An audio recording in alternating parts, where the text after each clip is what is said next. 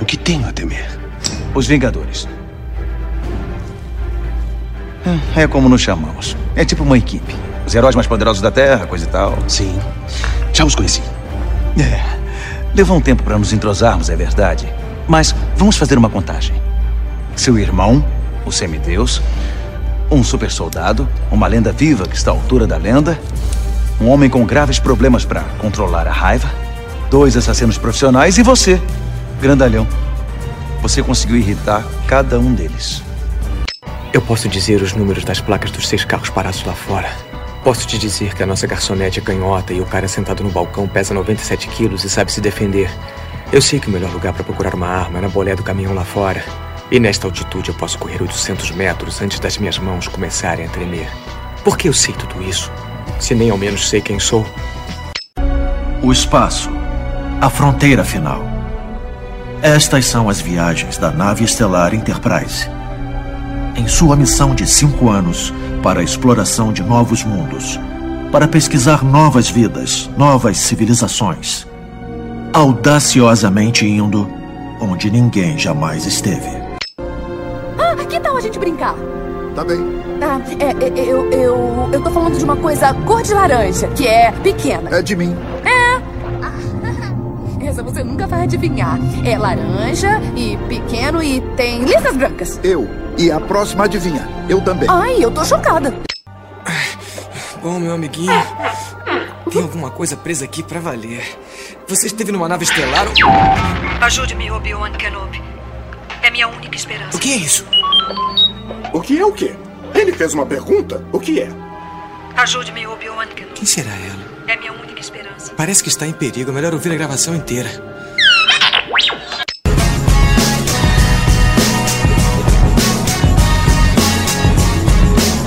Bem-vindos, senhoras e senhores, a mais um podcast a falar sobre filmes e séries de TV.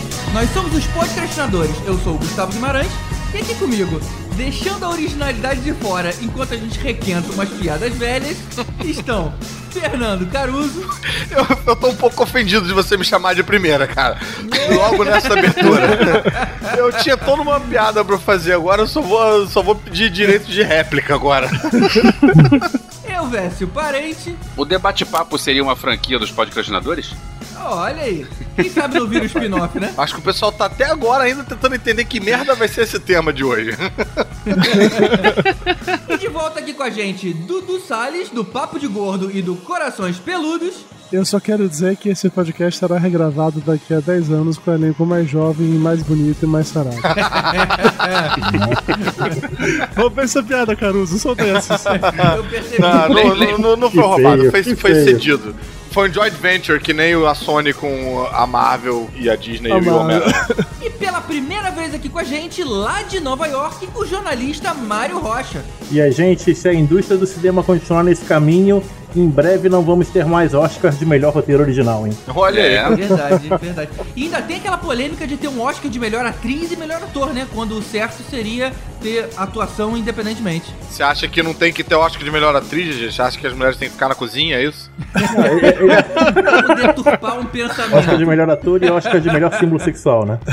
Tem que ser Oscar de melhor atuação, né? Mas o Chris Rock falou bem isso, né, na abertura do Oscar, né? De tipo, tipo. É. Sim. Ele fez até uma piada com o Dustin Hoffman falando, tipo, pô, vou dar uma desacelerada aqui pra Meryl Streep me acompanhar. Ele falou zoando, né? Falou, pô, não entendo por que, que a gente tem, né, um Oscar diferente. Não é como se fosse mais difícil pra um ou pra outro e tal. Não tem por que ter a separação, né? É, Pelo menos é tem separado dá dois. No caso são quatro, né? Porque ainda tem coadjuvante. Pô, São quatro premiados por ano. Tipo, o diretor só tem um. Então, tanto faz ser homem ou mulher. As partes técnicas tem só um. Eu acho que não precisa de mais prêmio, não, gente. Dura mil horas essa merda. Vamos cortar mano. Melhor maquiadora feminino de filme de época de século XIX. Mas o pior não é isso. O pior é quando fica aquele negócio de documentários. Cara, ninguém viu os documentários, ninguém viu o Mas vem curta cá, de... o tema não é exatamente esse, né? Eu acho que a gente tá. É verdade. Não, não é. Perdendo A um gente pouco, tá né? discutindo a frase do, do GG. E mais um debate-papo, a gente vai conversar sobre o que vem acontecendo com os estúdios de cinema que descobriram que franquias e reboots acabam sendo um investimento mais seguro do que ousar em novas ideias e projetos. Depois dos e-mails.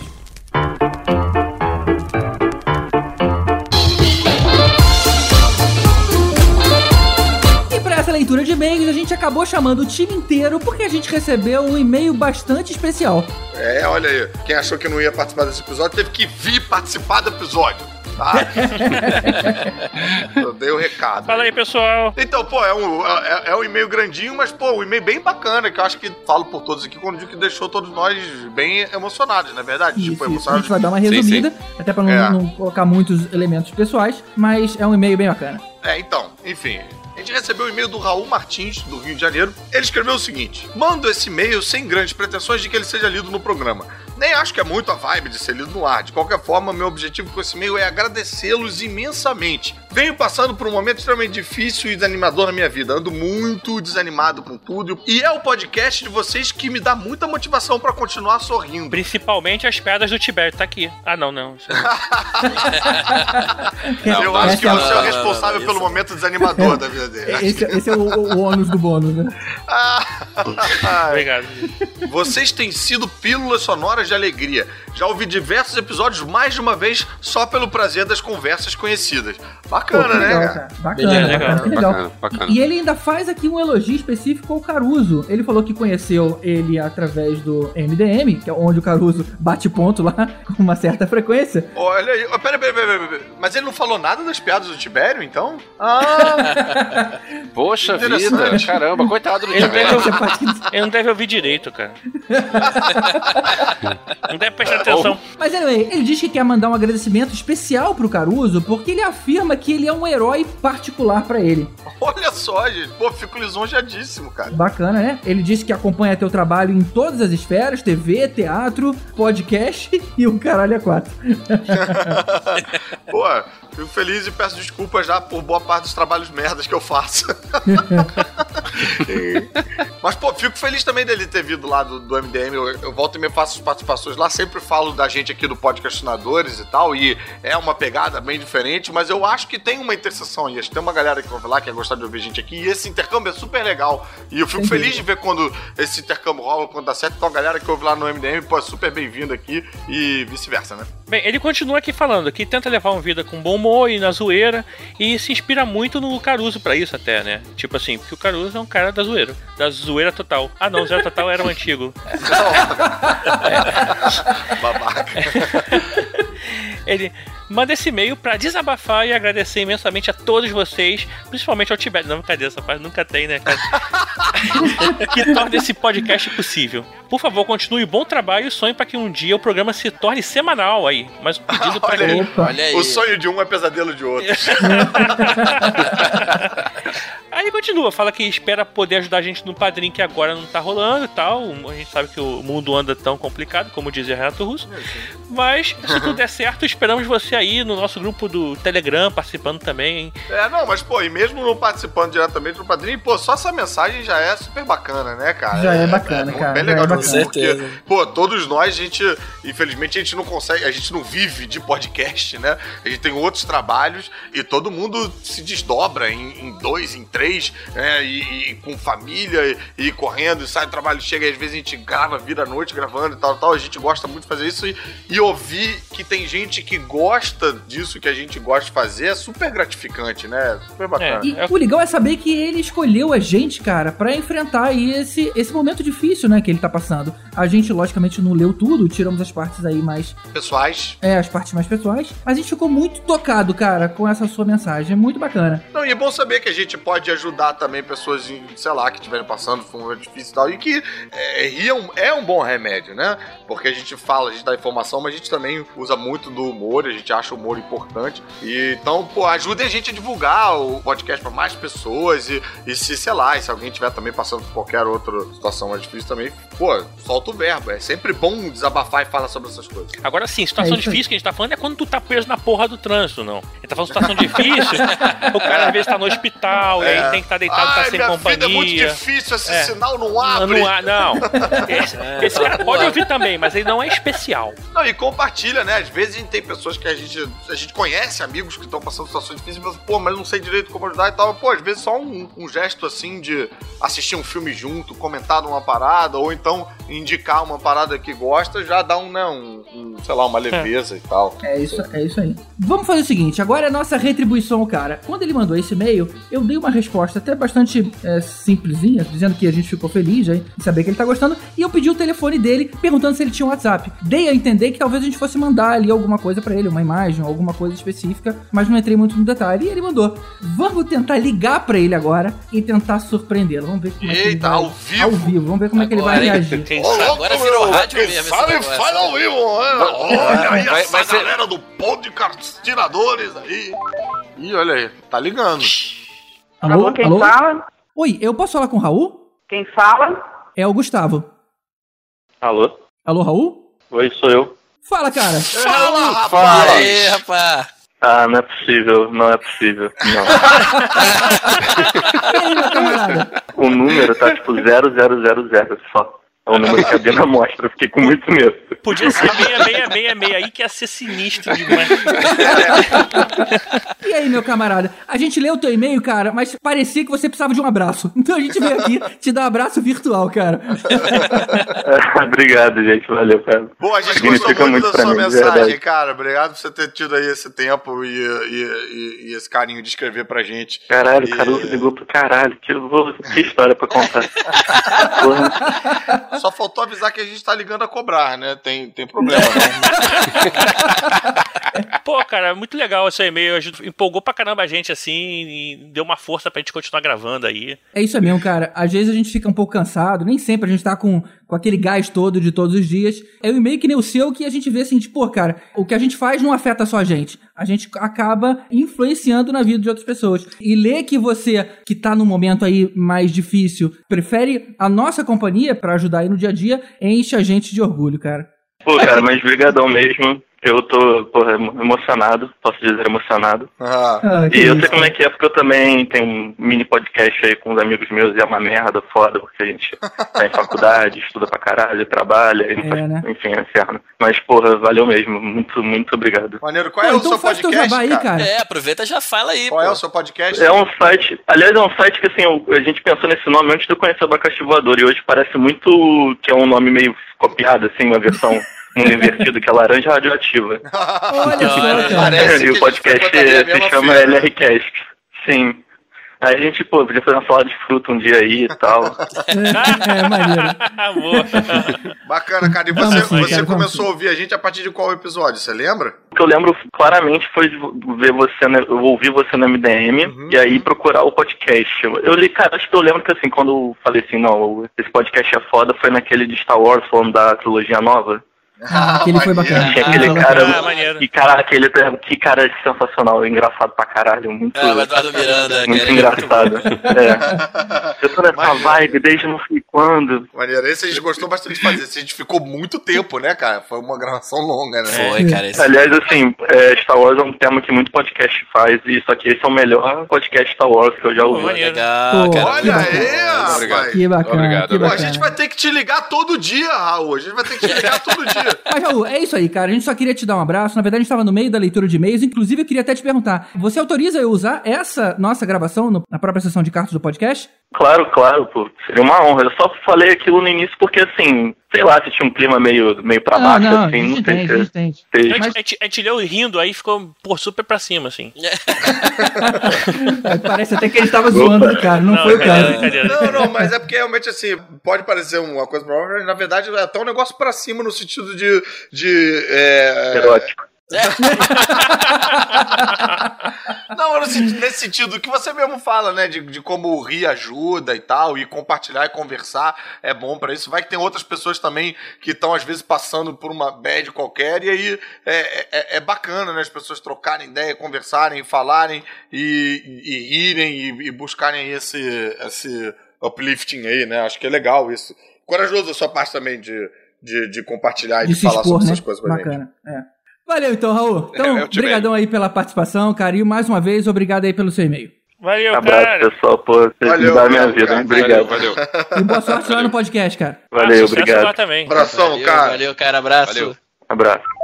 Legal, né, cara? Foi Cara, legal. o cara também tem um podcast. Pô, maneiro, gostei de falar com Legal, ele. né? É legal, que bom que ele atendeu, né? E trocou essa ideia. E legal que ele deixou a gente usar a ligação na, Ah, na sim. nossa gravação, é, né? É verdade, Bacana. é verdade. Ah, a gente ia usar de qualquer jeito. Na verdade, perguntar faz parte do mesmo.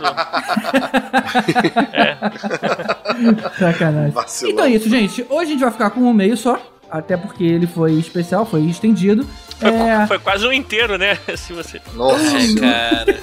Olha o Raul Martins correndo pra outro podcast agora. Ele vai começar a ouvir Matando Robô Gigante, vai começar a ouvir. o- Então é isso, eu queria finalizar agradecendo aos nossos padrinhos, especificamente os nossos iodas, que são Mário Rocha, Sérgio Salvador, Rogério Bittencourt de Miranda, Marcelo Petego, Leandro Tiffenbacher e Éder Fábio Ribeiro. E um agradecimento muito especial ao nosso padrinho mestre dos magos, que é o Alexandre Mendes. Muitíssimo obrigado a todos vocês pela força para manter o nosso podcast de pé. Muito obrigado. Exatamente. E obrigado também a todo mundo que ouve e não pode colaborar e tal, mas digamos assim, tá acompanhando a gente. E não esqueçam de mandar o seu e-mail, mandar a sua mensagem. A gente adora receber esse feedback. A gente fica aqui meio falando sozinho e tal. É super bacana quando a gente ouve a opinião da galera que tá ouvindo a gente em silêncio, né? Comenta lá no Facebook, no nosso site. É, onde você puder escrever aí, você escreve que a gente vai responder. Não tem É isso aí. não. E ajude a gente a divulgar, né? Divulga para seus amigos. Se você gosta do, do nosso trabalho e você tem amigos que você acha que vão gostar também, divulga pra gente ter mais gente, mais amigos e mais conversa e fazer esse podcast ficar cada vez mais bacana. E pegando justamente essa deixa de conhecer pessoas novas, a gente conheceu o pessoal do Criado Mundo lá naquele evento de sci-fi em São Paulo. Qual era o mesmo nome do evento, Caruso? Cara, Expo Sci-Fi, que eu tava com o Ulisses Matos, que também já participou com a gente aqui no Podcastadores várias vezes, e com o Rafael Studat, que é meu Exato. grande colega de comédia stand-up. E a gente conheceu o Marco Linares e o Thiago Soares, e eles mostraram, contaram pra gente do site Criado Mundo, e é um site de cultura pop, falando de games, de quadrinhos, de séries. E eles também têm um podcast. Vale lá dar uma conhecida no material que eles produzem. Então é isso, gente. Vamos seguindo agora com mais um episódio Debate Papo, agora falando sobre guerra de estúdios e o excesso de franquias do cinema. Valeu, pessoal, e desculpa aí que as minhas piadas só no próximo episódio.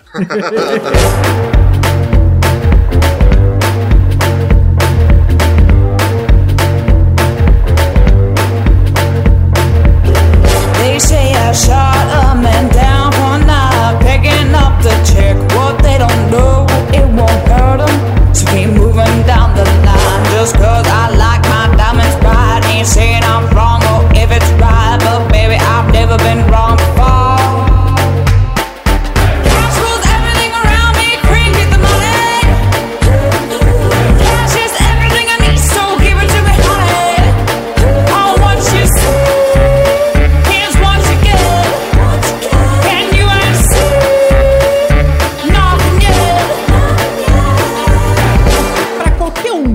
em franquia, hoje a primeira coisa que vai vir à cabeça é o trabalho grandioso que vem sendo feito pela Marvel. E é só lembrar também de Star Wars que a gente percebe que a Disney, que é dona de todas essas marcas, tem se destacado bastante na incrível eficiência que vem fazendo em manter as franquias no cinema. Fora o material que já era dela, que nem High School Musical, as animações da Pixar que tiveram alguma sequência e etc. Ou seja, ela tá tirando pra todos os lados e a princípio acertando tudo, né? É, o último ano em que ela fechou como o primeiro lugar no mercado americano foi em 2003, quando ela fez um bilhão e meio de dólares nos cinemas americanos. Esse ano, só esse ano, até agora a gente tá aqui em agosto, já passou de 2 bilhões, ela tá liderando com um dobro à frente da Fox. E ela veio crescendo. Pera aí rapidinho, mas esse 2003 é com todos os filmes daquele ano? Ou é com algum filme... Todos os filmes daquele ano. Entendi. É de, de 1 de janeiro a 31 de dezembro. Entendi. Bilheteria. Entendi. Foi o último ano que ela fechou em primeiro. E só pra deixar claro quais são os filmes de 2003, foi quando foi lançado o Nemo, tá? Foi Procurando Nemo, Piratas do Caribe. Foram os dois grandes sucessos dela. O primeiro Piratas do Caribe. Foram os, dois grandes sucessos dela de 2003. E de lá pra cá, em 2008, ela comprou a Pixar. Não, foi a Marvel em 2008? A Marvel. A Marvel em 2008 foi quando saiu o primeiro filme do. Homem de Ferro. Do Homem de Ferro. Mas o primeiro Homem de Ferro não era Disney, Não. era Paramount.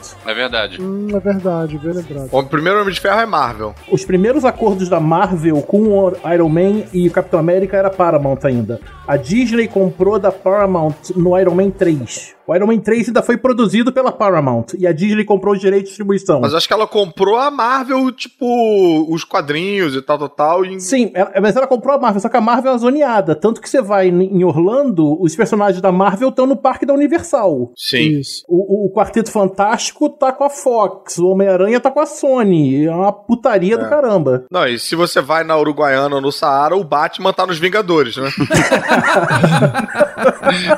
na carreta furacão tu for na também. carreta furacão, É. porra. Carreta Furacão tem até o fofão junto com o Capitão América, né? Mas é verdade, Mário. Eu não tinha pensado nisso. Agora que a Disney tem poder sobre tudo, será que ela não vai querer da- dos parques da Universal as coisas da Marvel que estão lá? Não, ela não pode, não. Porque Ela- o parque da Universal pode. é o maior concorrente dos parques da Disney nos Estados Unidos. Não, porque quando a Marvel vendeu pra Universal, ela abriu as pernas. Na costa leste americana é da Universal, é é dela e acabou. Enquanto ela continuar usando, é dela. Se ela parar de usar, aí a Marvel pega de volta pra ela. É isso, em Orlando só quem tem isso é Universal. E digo mais, a Universal tem direito aos personagens dos quadrinhos, não dos filmes. Então ela não pode fazer nenhuma referência aos filmes, nem ambientação, só dos quadrinhos que ela pode. Mas depois que a Disney comprou Pixar, Marvel e Lucasfilm, você vai ver de uns anos pra cá, eh, ela foi crescendo no- no- no- na bilheteria, principalmente com as franquias né, dos três subestúdios, né? Eu acho bacana você falar que ela comprou Lucasfilm, né? E não comprou Star Wars, porque dá aquela esperança dela Disney refilmar até HX 1138, né? Da- Espero que não, né? THX não, mas Indiana Jones vai refilmar, com certeza. Indiana Jones vai ter mais um, vai ter um quinto Indiana Jones. Pô, tem chance de a gente ter um Howard the Duck aí também, né? Tem... Ui. Caravana da Coragem. Agora, uma coisa interessante de se falar é que a Disney se deu uma bambeada uma época aí. Agora não tem mais bambeada, não, porque agora eles estão sabendo direitinho. também, porra, bambeada é um termo muito. É porque ela, passou- né, ela fez, ela fez o Bambi, né? Ela literalmente deu uma bambeada. O que né? eu quero dizer é que agora a Disney tá sabendo direitinho como fazer, tanto com o universo Marvel quanto com o universo Star Wars, de saber direitinho como lidar com o fã, como lidar com a franquia, como construir tudo isso. O negócio tá sendo muito bem feito. Sim, não, na verdade, eu acho que o que você tá até colocando é que a Disney sabe lidar melhor com, esse, com esse- esses universos e com essas franquias do que os seus donos originais, né? Isso. Parece que o Star Wars vai ter mais frutos positivos no cinema na mão da Disney do que tava antes na mão do George Lucas, né? Ela investiu 4 bilhões né, na, na, na Marvel, 4 bilhões no Lucasfilm e tem que recuperar essa grana, né? Vai recuperar fácil. Já recuperou, né? Gente, acredite, ela pagou 4, Quatro bilhões. bilhões. na Lucasfilmes e só com o primeiro Star Wars ela fez um bilhão. Foda, cara. Com a Marvel ela já recuperou isso aí, não já, não? Há muito tempo, né? Só os dois Vingadores somados ainda já tem mais de 2 bilhões. É, daqui a pouco ela. Falta pouco pra ela comprar a DC, né? Falta pouco. A gente esquece um pouco dos fracassos também, né? Aquele. Eu não sei o nome do filme em português, como é que foi a tradução, mas o Alice Through the Looking Glass foi um fracasso. Alice através do espelho. Esse é o novo ou é o, o antigo? É o novo, é o desse é o ano. novo desse ano, desse ano. Acabou de sair aquele BFG aqui, que é do gigante, o- que é uma animação do Spielberg. O bom, o bom gigante amigo que é fraco. Também, também foi mal pra caramba aquele, aquele com Tom Hanks, o Ponte dos Espiões. Cara, Ponte dos Espiões não foi ruim, não. Esse filme é da Disney? É, Buena Vista. Não, minto, é porque. Desculpa, é que eu tô olhando porque ele foi lançado em 2015. Eu tô olhando só 2016, quanto é que ele, quanto é que ele pegou. Tá. Ponte dos Espiões é. é porque é, sempre você pensa, é um filme do Spielberg estrelado pelo Tom Hanks. Então você pensa, bom, o parâmetro é alto, né? Só que não é um filme ruim. Ah, fez set- 72 milhões, o que, o que não, é, não é ruim, mas também não é super bom, né? Ah, não, 70 72 milhões é baixo pra essa brincadeira de gente grande aí. E deu, acho que é de melhor ator coadjuvante pro Mark Rylance. Então não, não foi algo tão ruim assim. Agora, é curioso então que a Disney brinca melhor com o brinquedo dos outros do que com os brinquedos dela, então. É, Só pra falar, esse é o Bom Gigante Amigo, que é do mesmo Spielberg com o mesmo, mesmo Mark Rylance, é fraco. É, até agora fez 52 milhões aqui nos Estados Unidos. Então, Caruso, eu acho que eu discordo um pouco da sua afirmação, porque o filme da Cinderela lá foi bem pra caralho, o filme da Malévola foi bem pra caralho, Frozen foi um sucesso absurdo. É, 400 milhões de dólares em bilheteria. É, o que é verdade é que assim, a Disney de 2008 pra cá, ela vem subindo ano a ano a posição dela no ranking de estúdio que mais faturou. Em 2008 ela tava em sexto, em 2015 foi em segundo, em 2016, como o Mário falou mais cedo, já tá na metade do ano, ela tá em primeiro, tendo o dobro à frente do segundo, Caramba. que dificilmente vai ultrapassar ela, porque esse ano a gente ainda tem alguns filmes da Disney pra faturar grana, pra fazer dinheiro pra caralho. Inclusive Star Wars. Pô, tem Doctor Strange, tem Rogue One. Acho muito difícil ter algum filme, algum estúdio consiga ultrapassar a Disney nessa parada. E é interessante notar que a receita do sucesso, por assim dizer, da Disney é a mesma receita do sucesso de outros estúdios que no passado estavam liderando isso pra caralho, que é investir pesadamente em franquias. Por que, que vocês acham que Harry Potter teve o último filme dividido em dois? Porque um filme a mais faz mais dinheiro. Por que é que os Jogos Vorazes teve o último filme dividido em dois? Por que é que o Hobbit, um livro de 150 páginas, virou três filmes? Porque a Warner queria arrancar mais dinheiro. Pra que esse ano a gente vai ter um novo filme passado no universo do Harry Potter? O Hobbit não é New Line, não? Hobbit saiu pelo Warner. É, não, mas dá aquela sensação de que o Hobbit eles podiam dividir até em sete e fazer os sete anões, né? Porque do jeito que eles estavam desesperados.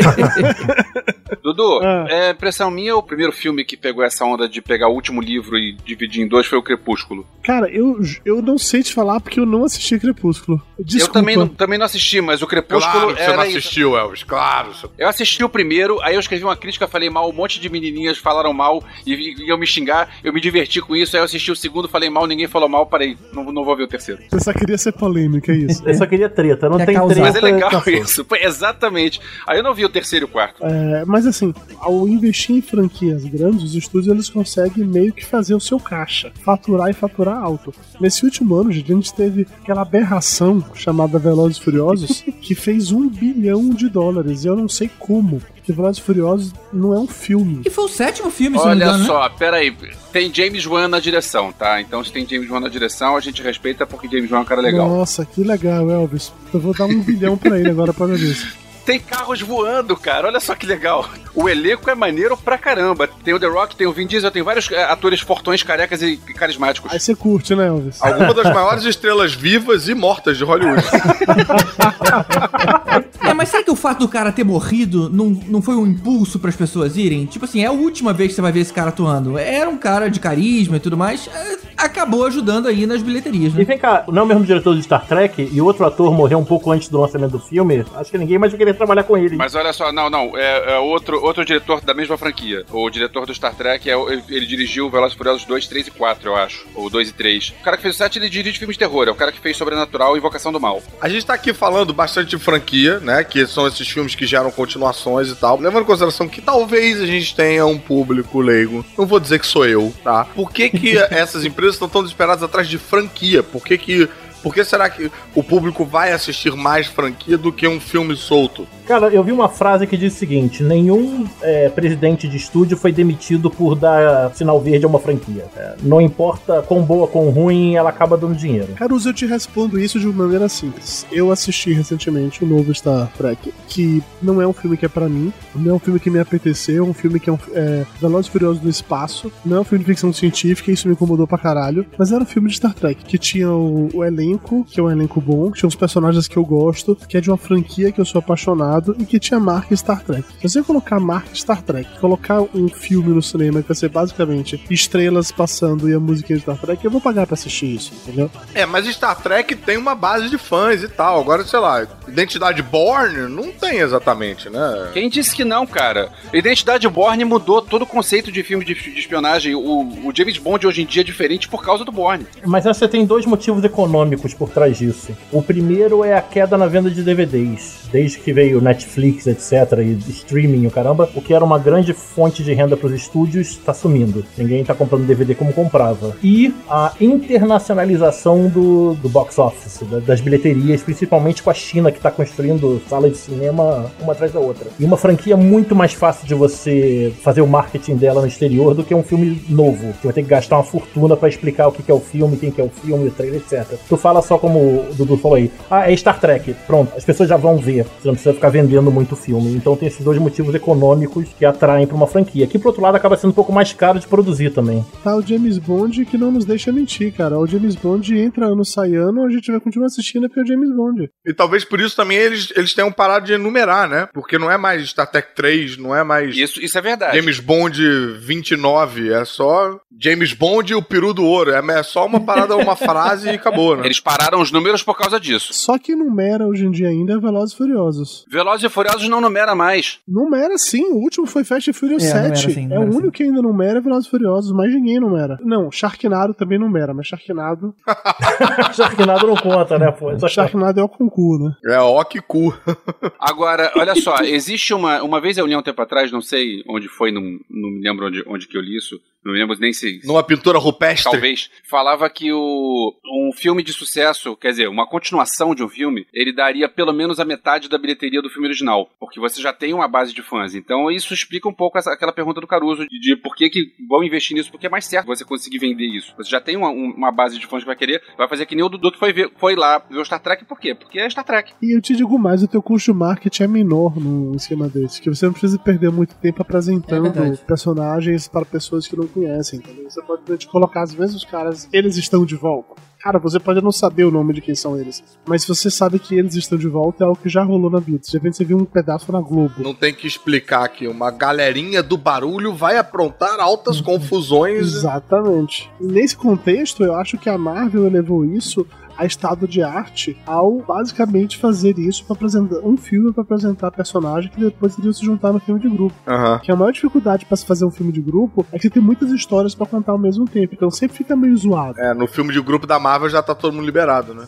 Isso, já, você já sabe qual é a origem de todo mundo. Aqueles que você não sabe a origem, como no último Capitão América Guerra Civil, tinha dois personagens que foram, foram introduzidos no universo naquele filme, eles tinham espaço pra você ter uma história pseudo de origem dele, porque todo o resto você já conhecia, já sabe como é que funciona. Que era o maior medo desse filme do Batman vs Superman, né? A gente sabia que eles iam apresentar a Liga da Justiça, mas tava todo mundo com medo de, cara, como é que eles vão fazer isso? Não tem tempo pra você criar uma história que dê uma empatia pros personagens e ainda assim tenha tempo suficiente pra história normal. Mas do jeito que eles fizeram foi até legal. Tipo, ele só mencionou, opa, esses caras aqui existem, depois vocês vão saber dele. Não, isso é porque não assertivo. foi a origem da Liga da Justiça, foi a origem do canal de YouTube da Liga da Justiça, né? Outra parada.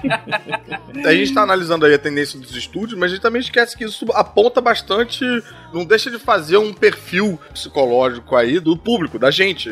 De um modo geral, o público de cinema então é um pouco preguiçoso, prefere ir num filme que já conhece, que já tem meio que um, um atestado de qualidade de ser uma grande franquia, do que apostar num negócio novo, num filme solto que tá aparecendo aí, né? Mas isso é verdade. Cara, eu não digo que a gente é preguiçoso, eu digo que a gente gosta de ver coisas que não são familiares. Exatamente. Eu vou até pra tirar do cinema, eu vou até dar exemplo de TV. Muitas séries estão aí há 10 temporadas, 12 temporadas, e a gente continua assistindo. Cara, eu assisti Smallville até o final, cara, e eu não gostava de Smallville. Você acha que eu nunca gostei de Smallville de verdade, mas eu assisti até a última temporada. Big Bang Theory eu só tô vendo porque eu tô esperando terminar, porque tá muito chato. Big Bang Theory, é, eu larguei essa. Cara, Supernatural, eu, Supernatural eu não consigo largar, tá na décima primeira, era pra ter acabado na quinta temporada, e já tem mais do que o dobro, e de coisa ruim. É, não, Supernatural eu não aguentei esperar não. A gente se acostuma de tal maneira, Caruso, que você quer continuar vendo aquilo. É irrelevante se a história não é legal. São as coisas que você conhece. Isso volta, volta um pouco àquela questão dos trailers, né? Os trailers também contam mais porque as pessoas ficam mais à vontade de ver um filme quanto mais elas sabem. Então, por isso que os trailers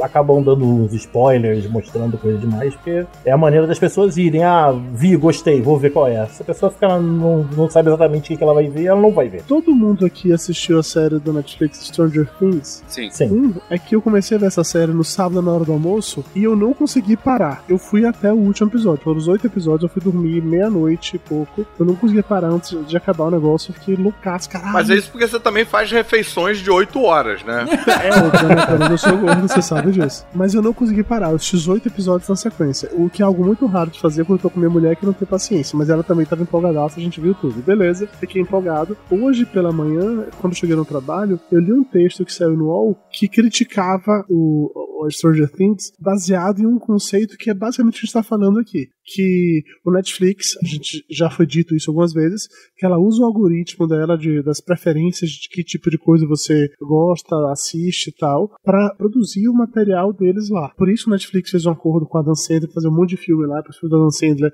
ser um sucesso absurdo. É por isso que o Netflix criou o House of Cards com aquele diretor e com aquele elenco, e por aí vai. Na verdade, quem tá escrevendo os roteiros do- dos filmes da Netflix é a Skynet. Exatamente.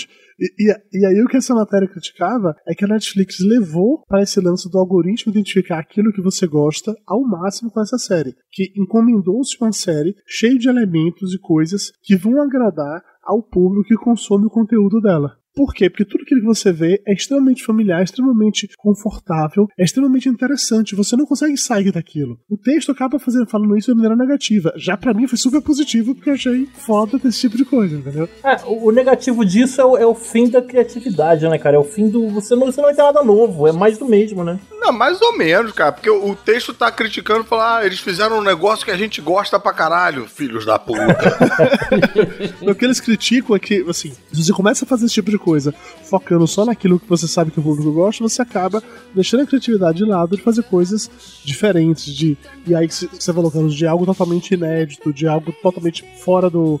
Fora da caixinha, digamos assim. Entendi, entendeu? entendi. É- Era nesse sentido que o texto criticava. Eu discordei do texto porque eu acho que as coisas podem conviver e eu adoro fanservice quando me agrada. Se é pra agradar os outros, foda-se, mas me agradando, eu adoro fanservice. O problema da crítica que eles fazem de Hollywood no momento é que ela só tá apostando no seguro e no certo. Ela não tá dando vez, dando sinal verde a, a projetos que, que não sigam essa fórmula. Isso tem muitos diretores que estão tão deixando de fazer filme, né? E estão fazendo, estão apostando mais em, em série, umas coisas mais diferentes, Mas né? até isso, gente, é algo cíclico. Lembre que houve uma época em Hollywood que só se fazia musical. Houve uma época em Hollywood que só se fazia filme faroeste. Houve uma época em Hollywood que só fazia filme de dupla policial. Agora só faz filme de herói que tá dando dinheiro. Eu acho que isso é cíclico. Vai chegar uma hora que esse modelo vai esgotar e uma outra coisa vai vir na sequência, entendeu? Eu não acho que é um fim do mundo. Meu Deus! Mas não é só herói no sentido de super-herói, né? Porque a gente tinha Rambo, a gente tinha Duro de Matar. É, a gente nunca deixou de ter 007, já tivemos, Nunca sei lá, mais de de 50 funcionar filmes o, até hoje. 007. O 07 teve apenas dois ou três filmes que não fizeram dinheiro. Não, mas eu- então eu tenho, eu tenho outro exemplo melhor. Ano passado, os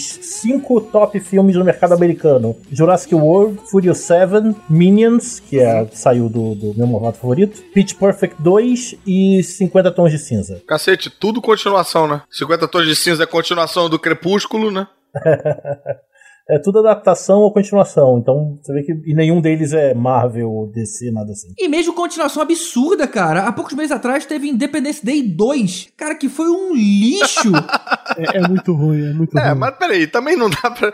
Ali não é exatamente continuação. Pô, 10 e o pior anos. de tudo é que eu mesmo condenando aqui, eu fui no cinema ver essa porcaria, cara. Eu também. E eu te digo mais, GG. Quando sair o 3, eu vou ver. Eu entendeu? fui, eu fui com o Elvis às 10 horas da manhã. Eu acordei cedo pra ver na cabine essa parada. Mas tinha comida, Caruso, tinha comida, olha só. Não reclama. Não, foi do caralho. Pô, aquela sala era maneiríssima. A sala. Qual é o nome daquela sala? É X Plus. É, tem mil caixas de som, rapaz. A sala quase fez o filme ficar bom. Te dizer, mercado americano, 101 milhões aqui. 101 Olha milhões de bilheteria aqui nos Estados cara. Unidos. Puta, esse filme é ruim demais, cara. Ficou, por exemplo, ficou bem à frente do 10 Cloverfield Lane, que eu gostei muito mais. Eu também, também gostei Eu não muito vi mais. Independence Day, mas eu gostei muito mais do 10 Cloverfield Lane.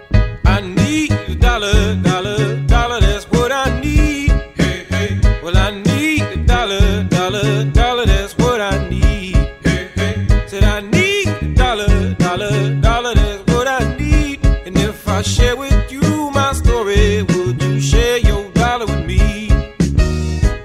que rola um- uma espécie de efeito dominó, né? Porque a Disney, com a compra da Marvel, com a compra do Star Wars, ela tá sentada em possíveis franquias, né? E aí é isso que faz, ou, ou alguma primeira franquia que começa essa corrida dos outros estúdios atrás de, caralho, qual é a nossa franquia? Qual é o nosso Harry Potter? Qual é o nosso Velozes e Furiosos? E faz com que a Sony, por exemplo, tente ressuscitar o Caça-Fantasmas pra ver se faz uma nova franquia e tal. Vocês acham que é um, um efeito cadeia de, de consequência do sucesso de alguma franquia? Ou se é simplesmente uma dessas coisas que.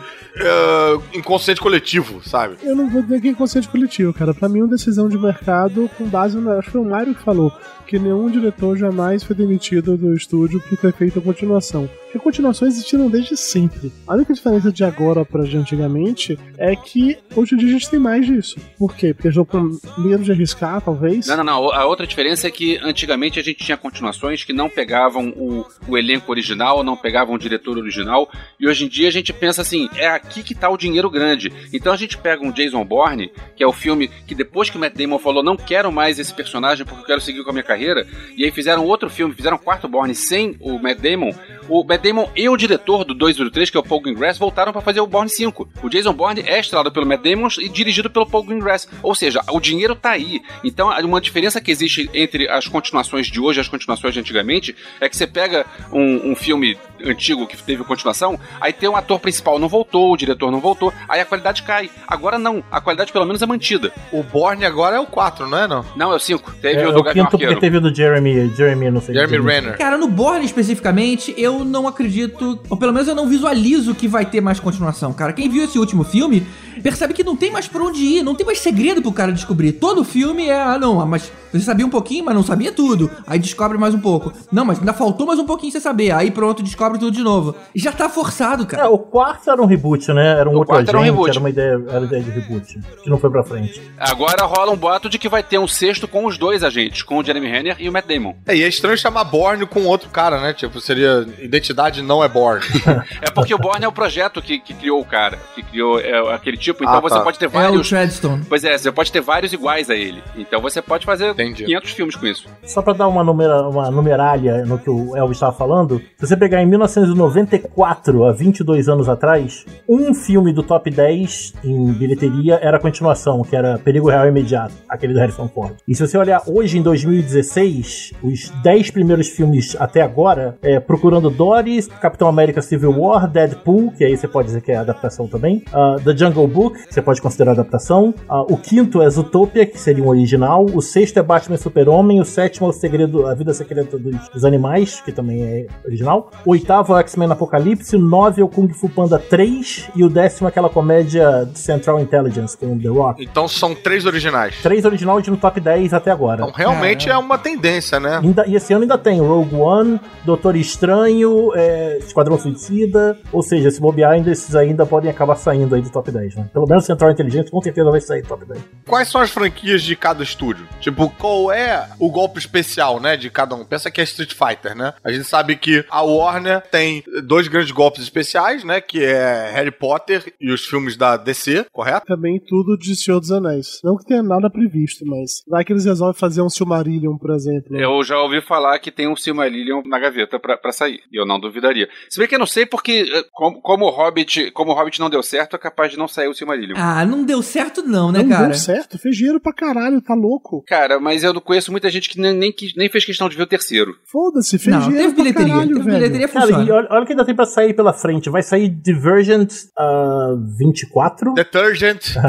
Ah, ah, vai sair o reboot da Múmia. Vai sair aquele World War Z 2. Isso é tudo Warner? World War Z é Paramount. Ah, não, desculpa. São, são as próximas sequências que ainda vem por aí. Só pra fazer esse quadro aí pra gente, pra nossa guerra de estúdios, rapidinho. Então, a Warner tem esses três grandes golpes, correto? A Paramount tem o quê? Paramount tem Star Trek. Star Trek, porra, forte. Indiana Jones, ela saiu pela Paramount, mas como agora a Lucasfilms foi comprada pela Disney, então Indiana Jones está dentro da Disney. Tá. Tartaruga Ninja. É da Paramount, né? Sim. Transformers também, né? Também da Paramount. É, também tem três grandes golpes aí, né?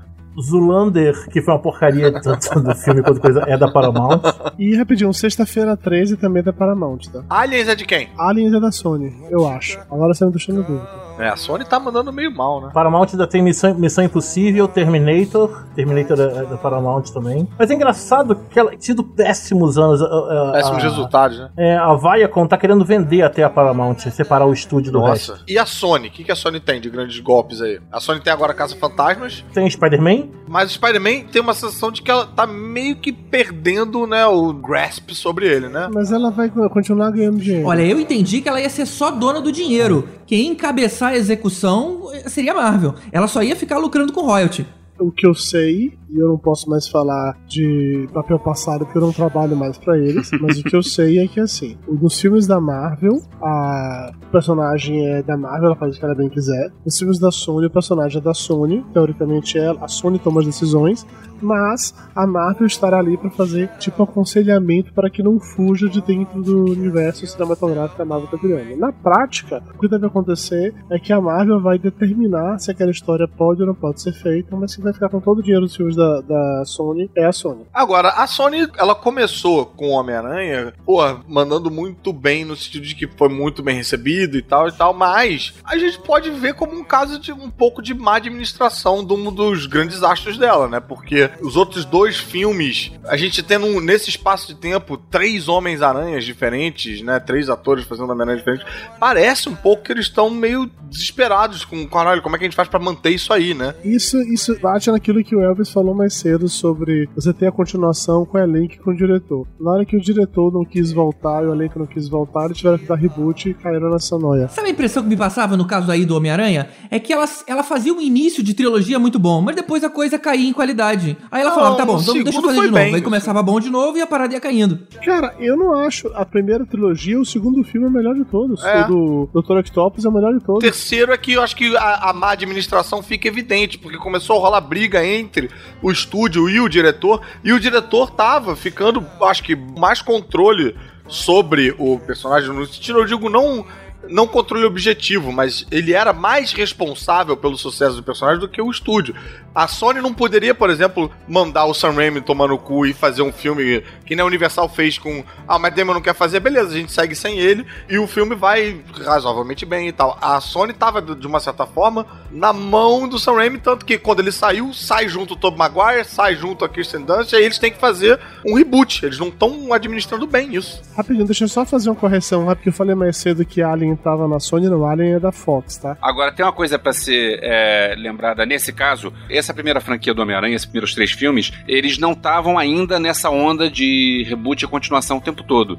A gente tem que pensar que, historicamente, esses filmes ajudaram a construir o conceito de filme de super-herói que a gente tem hoje. Então, era outra época isso. Então, Sim, não, era uma outra época, mas eu acho que a gente pode dizer que, nesse sentido, faltou um pouco de visão de o que, que eles tinham na mão ali, sabe? Porque ficou muito na mão do Sam Raimi, do Tobey Maguire, enfim. Não, da- Eu vou tirar até o foco da, da- do Homem-Aranha pra falar que a Sony teve um dado momento, que ela, ela ainda tem, na verdade, que ela só não tá ganhando dinheiro. Que ela teve franquias grandes e extremamente rentosas, tipo Homens de Preto, é, como é o nome? O Bad Boys lá do Will Smith, vai sair inclusive Bad Boys 3 nesse, nesse próximo ano agora. O, filme, o segundo filme fez dinheiro pra Com caralho. o Will Smith, Marcio Lawrence? Sim. Olha Vai só, sair o cara. filme deles. A Sony tem ainda hoje o Hotel Transilvânia, que eu acho que foi o filme que mais fez dinheiro no, no ano passado. E tem os filmes do, do Ron Howard lá com o Tom Cruise. Como é o nome do Código da Vinci? Tom Cruise ou Tom Hanks? Tom Hanks, desculpa. Eles tentaram fazer ano passado lá a Quinta Onda, que eu não sei se foi bem ou não, não sei se fez dinheiro ou não fez, mas nessa vibe de querer investir desesperadamente no, na Galinha dos Ovos de Ouro que vai ficar dando dinheiro. E ela tem ainda hoje a franquia que acho que mais deu dinheiro pra Sony, que é Resident Evil, que vai sair um novo filme também, acho que ano que vem. Já tem um tempo que não e tem, além né? daquela outra dos vampiros lá.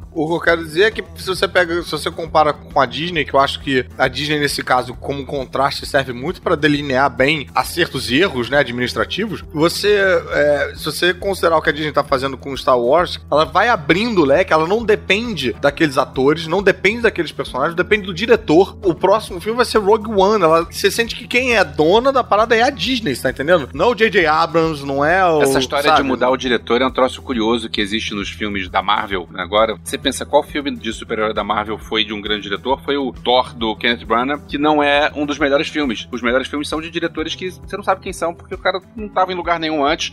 Os irmãos russos, o que, que eles fizeram antes? Não sei. Mas eles funcionam muito bem, muito melhor. Mas é justamente por isso, cara. Eles não são autorais. É o estúdio que manda o cara fazer. E aí o diretor só executa. Exatamente. O mérito tá em você saber juntar essa galera e fazer aquele produto. Aí depois você junta uma outra galera e faz um outro produto de acordo com a linha que você quer seguir. E quem tem o controle não é nenhum deles. O, o, o Kenneth Branagh pode chorar o quanto ele quiser, ele não é dono do Thor. Já o Sam Raimi, ele fez um Aue e prejudicou a franquia do Homem-Aranha. Quando ele saiu, sai o elenco, tem um reboot forçado, os fãs ficam divididos, prejudicou, entendeu? Não tava, a Sony não tava controlando bem nesse sentido.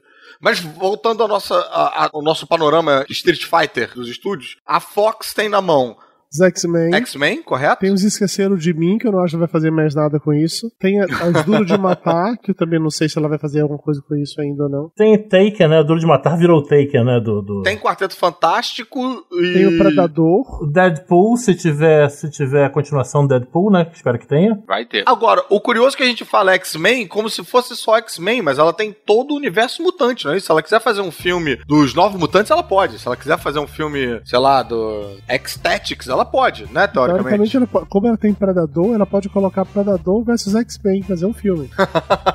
Uma franquia que a gente esqueceu, que é da Paramount, é a Missão Impossível, né? Isso é impossível, sim. Ainda tem a Missão Impossível genérica, que é o Jack Reacher. Que tem outro aí chegando já no cinemas. né? Missão Impossível tá um pouco na mão do Tom Cruise. Não, tá um pouco não, tá totalmente na mão do Tom A partir Cruise. do momento que o Tom Cruise falar de foda-se e tal, prejudica muito eles, né? Cara, assim como, como o, o Robert Downey Jr. de Iron Man, né, cara? Você vê outro ator pra fazer Iron Man, acabou. Cara, mais ou menos porque eu consigo ver eles construindo esse caminho, sabia? Eu consigo Eles vão ter ver. que matar o, o personagem e botar outro, outro Cara, não é à toa também que a Marvel agora tá testando uma mulher negra, tô falando dos quadrinhos, né? Pra ser a- a- o novo Homem de Ferro, sabe? Eu acho que eles conseguem se virar sem Robert Downey Jr. Não acho que mata o Homem de Ferro. Acho que eles conseguem, se eles catarem um outro ator carismático, cara, botar um outro maluco pra usar armadura, acho que É, vai. não sei, mas se sair, se sair o Capitão América também, o- o Chris Evans, aí começa a complicar. Caruso, agora é, me bateu uma dúvida. É, será que os estúdios pensam no futuro disso? Porque os atores vão ficar velhos, né? Então, qualquer franquia dessas vai chegar daqui a um tempo que vai ter que trocar os atores. Vão, né? Eu, eu não sei, cara. Acho que Será que eles eles tão fazendo, pensam né? nisso? Será que eles pensam que vai chegar um ponto que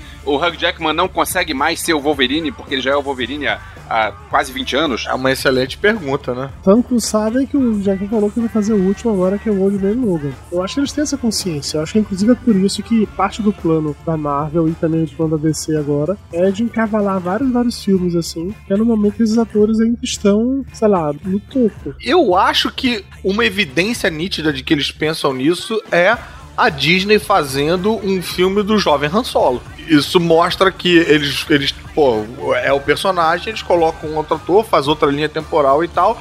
E lembrando que a Disney, é, é, que cuida do Star Wars, também cuida da Marvel. Ou seja, eu acho que eles conseguem, cara. Eu acho que é difícil. Eu acho que, porra, a gente vai ficar, caralho, é, porra, o Robert Downey Jr. faz uma falta e tal, era o melhor homem de ferro, não, mas eu acho que eles conseguem construir por onde. Não acho que eles fariam um trabalho porco de botar um outro ator parecido e foda-se, sabe? Mas eu acho que eles talvez. A gente tá há 50 anos vendo o James Bond mudar, velho. A gente se acostumou com isso. Mas peraí, a gente, a gente sabe que o James Bond era outra coisa. Mas o Han Solo é sempre o Harrison Ford. O Han Solo sempre foi o Harrison Ford, sempre vai ser. Mas a gente se acostumou, Elvis. Você- Você tem um estranhamento. Você só teve três filmes até hoje, cara. Se tivesse mais filmes, era natural que mudasse. Mas exatamente, cara. É- só teve três filmes e o cara é o Han Solo há 30 anos. Quatro.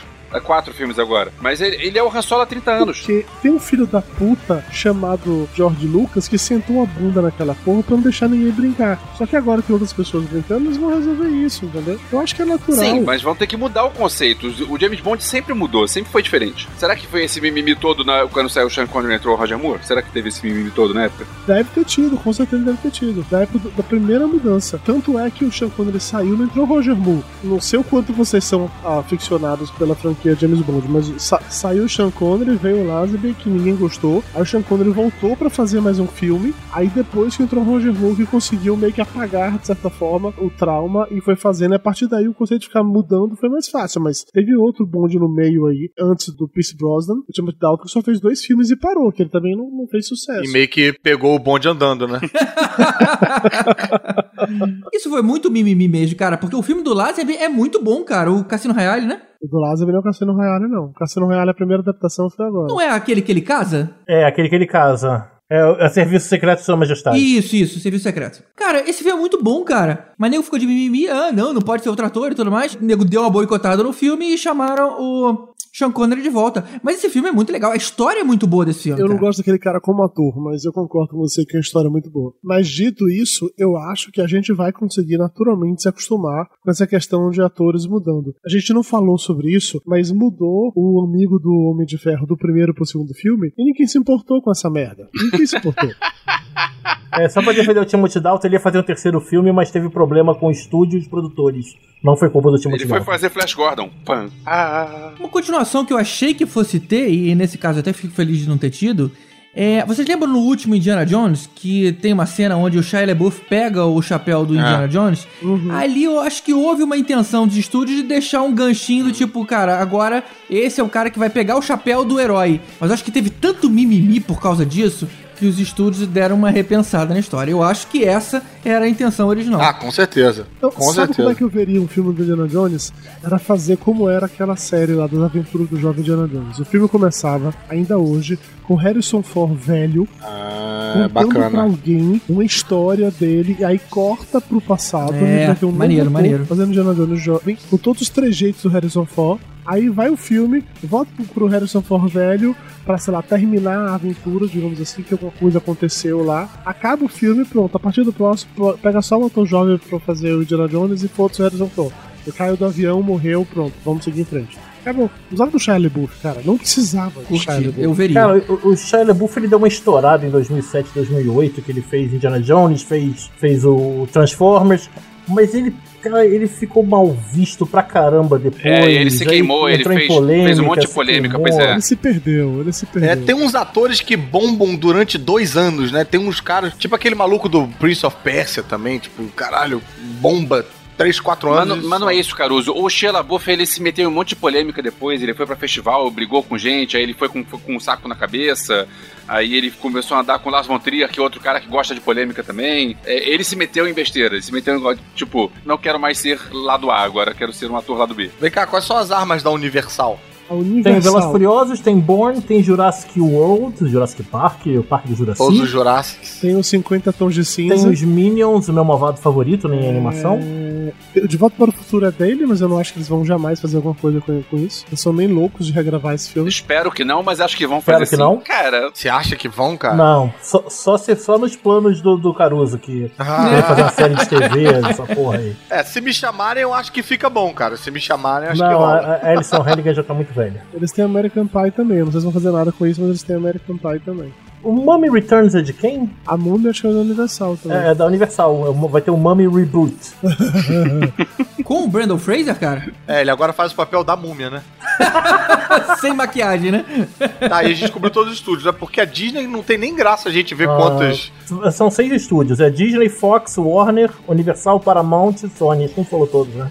A gente falou todos, falou, porque de resto tem uns quebradinhos, sei lá, tem Miramax, tem New Line, mas, mas não conta, porque são todos estão dentro de outra coisa. Ah, desculpa, sabe quem vai estar no Mummy Reboot Quem? do ano que vem? Quem? Vocês estão sentados? Sim. Tom Cruise e Russell Crowe. Mentira, gente! A gente falou desse filme num outro, no outro podcast, mas isso aí é, é reboot daquela franquia ou é outro filme da Múmia? Porque eu acho que é outro filme da Múmia. Quer dizer, então vão ser três múmias. É um outro filme da Múmia. Peraí, como é que é o nome do filme aí? Mami, o quê? Da Mami. É só The Mummy, The Mummy 2017. Não me parece ser um, um reboot, me parece ser outro filme usando o mesmo, mesmo estilo, o mesmo personagem. A Universal também tá sentada nos monstros, né? Sim, mas não acho fazer nada com isso também não. Ela tem ah, os direitos de múmia, Drácula, Frankenstein, lobisomem, não é? São os monstros da Universal, não é? Aliás, tiveram duas tentativas recentes de tentar transformar esses monstros em su- meio super-heróis, né? Aquele filme do, do Frankenstein com Aaron Eckhart, que foi ruim, e aquele outro filme do Drácula, que também é ruim. Eu ouvi um papo de que entraria um, o Charles Dance, que é o cara do Game of Thrones, ele seria tipo o Nick Fury, que ia juntar esses monstros todos num- numa franquia. Ah, Só que os dois Deus. primeiros filmes foram tão ruins que eu não sei se eles vão seguir em frente. Mas eu ouvi esse papo na época. É, mas cara, tá vendo? A Universal tá administrando mal porque ela tem armas fortes também. Tem. Então, segundo a Wikipédia, esse filme novo da Múmia, ele é sim um reboot da franquia da Múmia e faz parte de um processo da Universal de criar o Monster Cinematic da, da Universal, que teria começado com Drácula Untold, que foi aquele filme que teve, acho que, ano passado lá, com o cara que é a origem do Drácula. Vocês viram esse filme? Não. O da origem do Drácula? Isso, aquele filme bosta, exatamente isso. E aí que faz parte de um processo da Universal da criação de um, de um universo monstruoso nos cinemas. E esse da Múmia seria, assim, um, um reboot daquela franquia. Eu tô assustado com esse O conceito. Drácula Untold é de 2014, tá? Só pra, só pra não. Essa questão dos monstros da Universal me lembrou o que veio sendo feito por um tempo com o zumbi, né? É. Tinha um monte de filme de série de zumbi proliferando, né? É? Zumbis, The New Vampire, né? E o Mário comentou agora há pouco que vai ter uma continuação de Guerra Mundial Z. Ou seja, pelo jeito não é um tema que se esgotou ainda, né? Eu, eu já foi, isso foi alguns anos atrás. Eu acho que zumbi já tá começando a, a cair. Porque teve uma época que tudo era zumbi. Já, mas da mesma forma como teve um boom com vampiro e e Pois é. ciclicamente tem boom com vampiro, né? Dessa vez rolou um com do zumbi por causa só do Walking Dead, por causa da revista desse filho da puta, porque a revista fez muito sucesso, gerou a série, a série fez sucesso e aí isso começa, né, a zombie, começa a dar uma, uma espalhada, né? Meu namorado é um zumbi, É cara. tudo que faz sucesso assim, nego repete, né? Depois de Lost Claro, tiveram é. várias séries de mistério e quase nenhuma foi pra frente, mas repete que dá sucesso, né?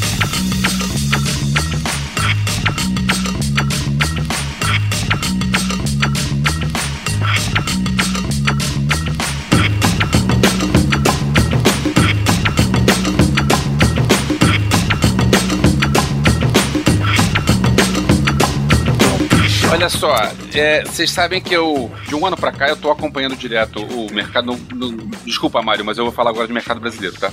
Fica à vontade. Tenho acompanhado Pobre. o que é lançado no, no mercado brasileiro por causa do programa de rádio. Toda semana eu falo na rádio sobre todas os- as estreias, então eu tô de olho em tudo. E como tem muita estreia por Faz o semana. jabá direito, homem. Diz qual é a rádio, qual é o programa. Toda quinta-feira eu faço o quadro em cartaz no programa é, Revista 94 da Rádio Rocket Pinto aqui no Rio. E a gente fala sobre as estreias da semana. Toda semana a gente fala, analisa tudo que está estreando no mercado brasileiro. E toda segunda-feira eu falo sobre quadrinhos. Isso. Já encaixei meu jabá aí também. Né? E na verdade, é, como não dá tempo de falar de tudo, né? Porque às vezes são 12, 13 filmes estreando numa semana só, a gente escolhe um filme que seria o destaque da semana para ficar nesse filme e depois comenta os outros. E aí eu vi aqui números interessantes. Então olha só, eu vou, vou pegar aqui um retrospecto, vou voltar no tempo da semana que estreou Esquadrão Suicida, que é um- uma adaptação, até o primeiro filme que estreou no mercado brasileiro, que seria uma grande estreia da semana, que não seria uma adaptação, uma continuação, um reboot ou um spin-off ou qualquer coisa assim, que seria um filme inédito. A gente teve é, o Esquadrão Suicida, aí voltando, Bom Gigante Amigo, Jason Bourne, A Lenda de Tarzan, Caça-Fantasmas, Era do Gelo 5, Procurando Dory, Independence Day, Tartaruga Ninja, Invocação do Mal 2, Warcraft, que é a adaptação, Alice Através do Espelho, X-Men, Angry Birds, que é a adaptação de videogame, Martyrs 2, Martyrs é a refilmagem, que é horrível, Capitão América Guerra Civil, O Caçador e a Rainha do Gelo, eu nem falei desse no rádio porque era semana que estreou Os Caravelhos do Diabo, que também é adaptação. A gente teve Mogli, teve Invasão a Londres, que foi continuação também, Casamento Grego 2, Batman vs Superman, e em 17 de março teve Zootopia. Caraca, bicho. Então, de março até agosto, todos os destaques da semana, em questão de. Não tô dizendo em qualidade, mas eu tô dizendo em questão de Uhum. mercado. É tudo continuação, ou reboot, ou adaptação, ou spin-off. E esse é o mercado atual, hoje, no Brasil. Só, só deixando claro que, assim, é o destaque da semana, né? Tiveram outros filmes na mesma semana. Outros filmes também. Mas que foram originais. Sim. Sim. Você teve, sei lá, Vida Secreta dos Animais. Sim, sempre tem filme original. Mas que não tiveram o mesmo destaque, Não, mas que né? assim, o principal do, do fim de semana era sempre uma adaptação ou continuação. Exatamente, exatamente. É, eu fui no cinema ver o Star Trek Além. Como é que ficou em português essa porcaria? Dudu? Não sei como é que ficou aqui não, cara. É, sem fronteira? É, além da fronteira? Peraí, peraí. Que eu... Porque aqui é Star Trek Beyond. É, eu também eu vi em Miami, Star Trek Beyond, eu não faço ideia como é que em português, não. Sem fronteiras. Sem fronteiras. Sem Fronteira? Uhul! Eu fui ver o Star Trek Sem Fronteiras e antes do filme é, passaram oito trailers. Assassin's Creed, que é a adaptação de videogame, uh, Magnificent Seven, que é os Sete Samurais Ve- Velho Oeste de novo, o novo Triple X, que vai sair, Suicide Squad, Ben-Hur, Jack Reacher. Esses seis são adaptações ou continuações, e aí teve dois que são mais ou menos originais, um chamado Hands of Stone, com Robert De Niro, que ele é um treinador de boxe, e um Deepwater Horizon, que é a história daquela plataforma de petróleo que explodiu no Golfo do México uns anos atrás. Então você vê todos os trailers aí também, seis de oito são sequências ou adaptações diretas. Então, quer dizer, a boa é você lançar um filme inédito e colocar um 2 no final, né? Ué, isso aconteceu com o Mad Max, que o Mad Max 2 era 2, mas era 1 nos Estados Unidos. Aliás, falando em Mad Max, tem uma- um, um negócio curioso pra gente pensar que essa, essa onda toda de adaptações e continuações e reboots e etc. ganha Oscar de melhor filme, né? Porque o Mad Max, o novo, que é um reboot, ganhou Oscar. Bom, teve o Retorno do Rei, né? Foi o que ganhou o prêmio. Então, dos anos 70, do Poderoso Chefão 2 até o Retorno do Rei, nenhuma continuação ganhava nada. Não era meio levado a sério, né? O que, que era a continuação dos anos 80? Era Rambo, Rock. É, agora isso é uma coisa curiosa também, né? Porque vários destaques dessa linha de franquia e tal são de filmes dos anos 80, né? É como se o mercado, ao invés de se renovar, tivesse só envelhecendo E os caras estão falando, não, volta aqui, gente, volta aqui, não vai embora não. Porque a gente tem Caça-Fantasmas, Rock, Transformers é anos 80. Mas Eu tenho uma teoria sobre isso, Caruso. Eu acho que é porque, assim, as crianças que cresceram nos anos 80, 90, consumindo esse tipo de conteúdo. Viraram consumidores, né? Não mais do que isso. Elas viraram hoje diretores de cinema, produtores dos estúdios, executivos. Ah, Eles viraram sim. as pessoas que tinham as ideias, digamos assim, e que querem Sim, revisitar faz aquilo. sentido, sacou? né? Então, se eles estão. Entraram no mercado, né? Exatamente, e elas querem trazer isso de volta pra poder fazer mostrar essas referências. E eu acho que de repente daqui a alguns Faz anos. muito sentido. As coisas dos anos 70 não estão tendo uma sobrevida, não, né? Cara, eu até acho que teve. Eu até acho que teve. Teve lá atrás no Charles Angels, né? No Exatamente. Shaft. Exatamente. E tal. Eu concordo em parte com o Dudu, mas acho que tem uma, uma questão financeira atrás disso também, que, principalmente aqui nos Estados Unidos, você vê que eles estão muito perdidos em relação a qual é o público que vai ao cinema hoje. Porque sempre foram é, um público jovem, né? Adolescente, 20 e poucos anos. Mas esse público tá sumindo muito por causa de Netflix e coisas do gênero. né? Não quer mais sair de casa, vê no iPad, vê no. no- E, e o público adulto não é um público que vai muito ao cinema pra dar um, um grande coisa. Então a gente tá tendo que achar um meio termo aí, um público de 20 e muitos, que seria a idade aí pra resgatar um pouco das coisas dos anos 80, que tem dado certo, né? Star Wars, todos esses heróis de, de- de quadrinhos. Quem é que lia os quadrinhos, né? Então tem uma busca por esse público que vai aos cinemas. E, assim, eles estão vendo que o público jovem tá deixando de ir ao cinema. Isso vai dar problema daqui a pouco. Vai dar problema, vai dar ruim lá na frente. E no caso de Star Wars, eu como fã, eu digo que, pra mim, na minha humilde opinião, o melhor filme do ano passado foi o Star Wars 7, e esse ano o filme mais esperado do ano é o Rogue One. Eles estão acertando. É, não só ganha prêmio, não só ganha bilheteria, como eu quero que continue assim. Não que eu despreze as ideias novas, mas, poxa, eu quero muito ver o que, onde essa história vai dar, onde essas coisas vão dar. É, mas não acho que o filme mais aguardado não foi o Rogue One. Pra Acho mim é. Batman vs Super-Homem foi Não, para. Pra mim é. Não, não, eu acho que Rogue One ainda é mais esperado do que o Civil War, do que Batman Super-Homem. Eu acho que Batman vs Superman acho que foi mais aguardado, cara, que Rogue Acho One. que Guerra Civil foi mais, cara. Não, Guerra Civil não foi aguardado, não, cara. Guerra Civil foi tipo um nego, é, vamos ver e tal, mas Batman vs Superman, Eu é, eu acho que foi Eu um o Caruso. Eu acho que Batman Superman foi o filme É. mais aguardado. E eu não acho que Star Wars é o filme mais aguardado pelo público leigo, digamos assim. Primeiro que as pessoas têm até dificuldade de entender o fato que esse filme não se passa depois do que a gente viu ano passado, sim em outro momento. Isso vai ser uma parada foda pra explicar. É, não, eu acho que o episódio 8 vai ser o mais aguardado Sim, do ano e sim. tal, não, mas Rogue One eu acho que já começa a ficar mais específico do público do, do nicho, né? Sim, eu também acho. E olha que eu acho que o Rogue One vai fazer muito dinheiro. Só vão ter dificuldade de explicar isso pro público leigo. Que é o filme 3,5, né? Agora, me parece que talvez uma solução pra t- atrair também uma galera mais jovem e tal, acho que o Tibério ia ser bom, né, pra falar dessas coisas. Acho que são as adaptações de videogame, que o, o cada vez mais se fala como os videogames eles são como se fossem filmes e como se fossem séries, né, por si só. E talvez se alguém conseguisse levar isso pro cinema com sucesso, que ainda não teve tanto um sucesso no, no cinema que rivalizasse com sucesso no videogame, eu acho que isso talvez gerasse uma franquia nova. Mas não, não tem acontecido. Eu acho que é a nova tendência, Caruso. Eu, o Warcraft eu conheço gente que, que gosta do jogo que disse que o filme foi o máximo porque foi exatamente o jogo. Então. É, o filme foi bem mais ou menos. É, mas, mas trouxe um público novo? Não, não. trouxe, a, né? A, a bilheteria dele não foi nada boa. Eu não sou público-alvo É. disso. Eu acho gay numa parada porre. Eu não gosto de filmes de games. Ah, nesse ano, ele, ele- ele é o 36 da lista nesse ano, com 47 milhões de dólares aqui nos Estados Unidos. Foi mal pra caralho. Quanto ele custou pra fazer, você sabe? Ah, o IMDB diz. Se ele faturou 47 milhões. É 47 milhões de dólares, parece ser bem pouco. 47 é muito pouco, né, cara? É, só nos Estados Unidos, né? Ainda mais pra um filme cheio de efeito especial, né, cara? Ele deve ter custado muito mais que isso. 160 milhões pra fazer. Olha lá, olha o preju, que cara. prejuízo, bicho. É, esquece. Sim, mas, é, mas é, é a aposta que os estúdios fazem. Se esse sucesso que virasse uma franquia, era bilhões de dólares, né? Eles perdem alguns pra tentar ganhar em outros, né? É, eles tinham que fazer alguma coisa que é, ao mesmo tempo parecesse um negócio inédito e ao mesmo tempo pegasse o público que gosta do videogame. Por exemplo, Uncharted, pelo que eu entendi, porque eu também não sou, eu não jogo videogame, é basicamente Indiana Jones, né? Então se você lança um Indiana Jones, mas que não é Indiana Jones, mas o nego fala tipo, caralho, olha, tipo um Indiana Jones e tal, você pega uma galera que, pô, curte os filmes de Indiana Jones e você vai pegar aquela galera toda que, tipo, caralho, fizeram um filme do Uncharted e tal. E aí você consegue lançar uma franquia que junta aí um público novo, né? É, mas às, às vezes eu acho que tem um pouco de, de um contrário também. O cara, ah, você quer ver um filme de aventura? Ah, eu posso ver. Ah, você quer ver um filme de aventura baseado num videogame? Ah, não, isso é coisa de nerd. Ah, não vou entender nada as, as referências do videogame. Hum. Mas é por isso que eu tô falando que se lançasse sem falar baseado no videogame de maior sucesso, entendeu? Se lançasse só.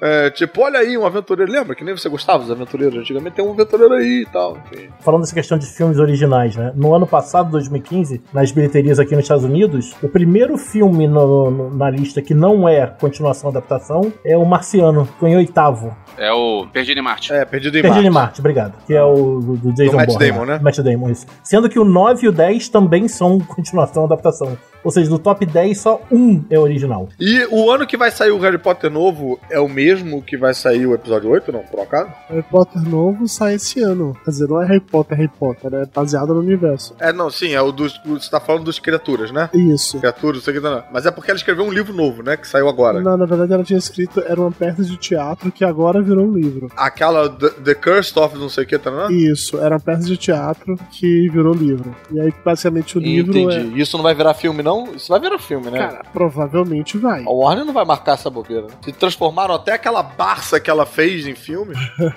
Mas tá só dando tempo pro elenco ficar velho. Na hora que os atores fizeram os filmes originais estiverem mais velhos pro papel de adulto, eles fazem esse filme, com certeza. Eu não sei como é que vocês vão considerar alguns filmes aqui, mas em 2014, dos top 10, um, eu vou dizer que três são originais, sendo que o número um também é original, que é o American Sniper. O resto tudo é continuação. Agora, pô, voltando só na- rapidamente na questão da má administração, isso eu acho que é outra coisa que a Warner consegue marcar a bobeira, né? Porque conseguiu espremer do Peter Jackson, eles conseguiram espremer do Hobbit três filmes. Porra, como é que não consegue fazer a- essa mulher, essa J.K. Rowling, porra, dar uma Georgia Lucada aí e liberar pra fazer uns outros filmes dentro do universo, cara?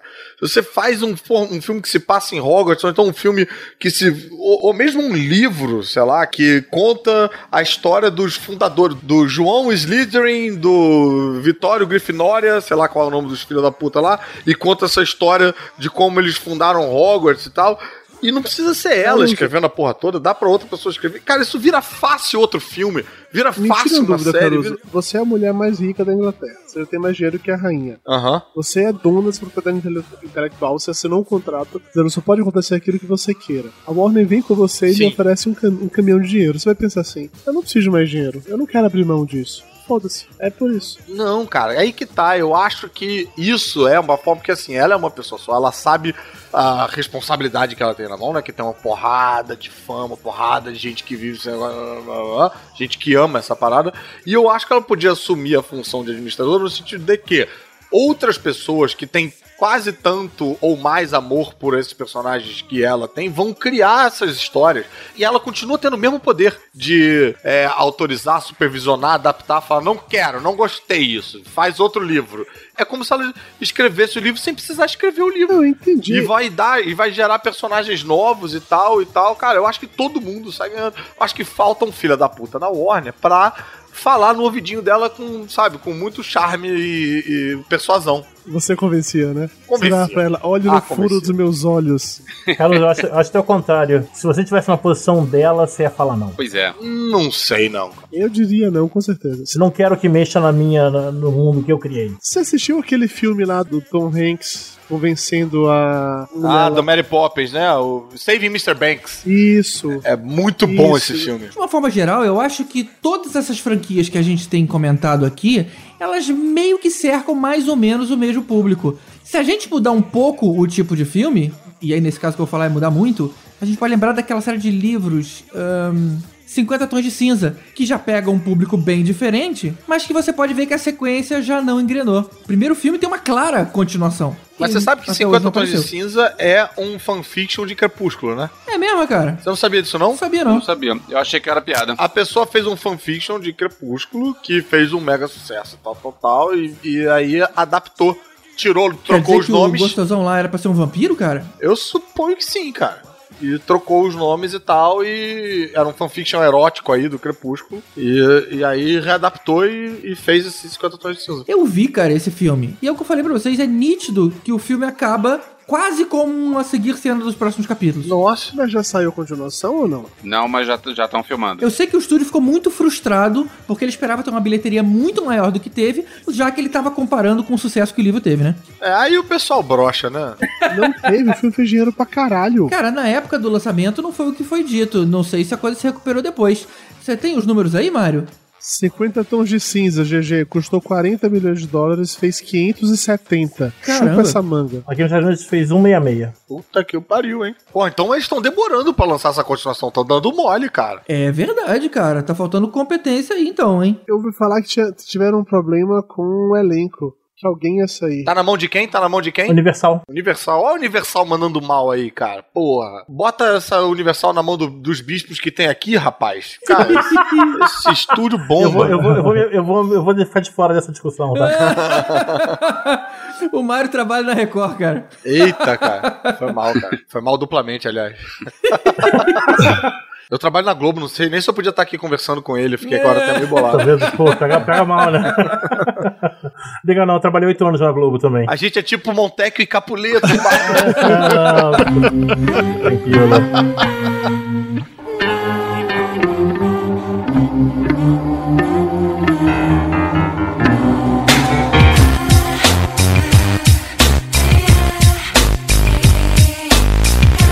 Agora falando de futuro, é vocês acham que vai ser essa relação entre os estúdios com as franquias que eles têm dentro de casa? A Fox, por exemplo, tem o Quarteto Fantástico no portfólio, já tentou três vezes e não funcionou. Será que ela vai tentar de novo? Motoqueiro Fantasma, que também é dela, que também tem potencial, mas que também ela não soube usar. Será que ela vai largar o osso? Difícil, né? Acho que o Motoqueiro Fantasma, eu acho que já vai pra Marvel, né? Porque ele vai aparecer. Ele vai aparecer numa série do Netflix, né? Já, já voltou pra Marvel. Vai aparecer no, no Agentes da E Shield. ele agora dirige um carro, então não é mais motoqueiro fantasma, ele é motorista fantasma, ele dirige Uber. É, é, revival do, do Dark Knight lá do Super Máquina. Mas que decadência também, né? Ele foi virar coadjuvante da série de TV Agents of Shield. Mas, cara, vamos parar pra pensar o que, é mais decadente, cara? Isso ou aqueles filmes que ele tava fazendo com o Nicolas Cage? Não sei, não sei, não É sei. verdade, Aquilo era é pior. Cara, é, é, é uma briga difícil essa aí pra decidir, cara. Mas e o quarteto? Vale mais um reboot? Caraca, cara. Eu não acho que, o- que a Fox vai gastar mais dinheiro com isso, não. Eu acho que eles vão tentar fazer uma negociação com a Marvel, estilo como a Sony fez com o Homem-Aranha, pra devolver, entendeu? E eu até acho que a Marvel não tem nem interesse no quarteto, ela tem interesse no Doutor Destino, no Galactus, nos Skrulls. Ah. Eles são personagens que, como vilões, que é algo que a Marvel precisaria muito. Aham. Caruso, como é que anda a fase do quarteto nos quadrinhos? Cara, eu acabei de ler uma fase. Eu tô um pouco atrasado, pra ser sincero. Eu acabei de ler uma fase que quem tá escrevendo é o James Robinson.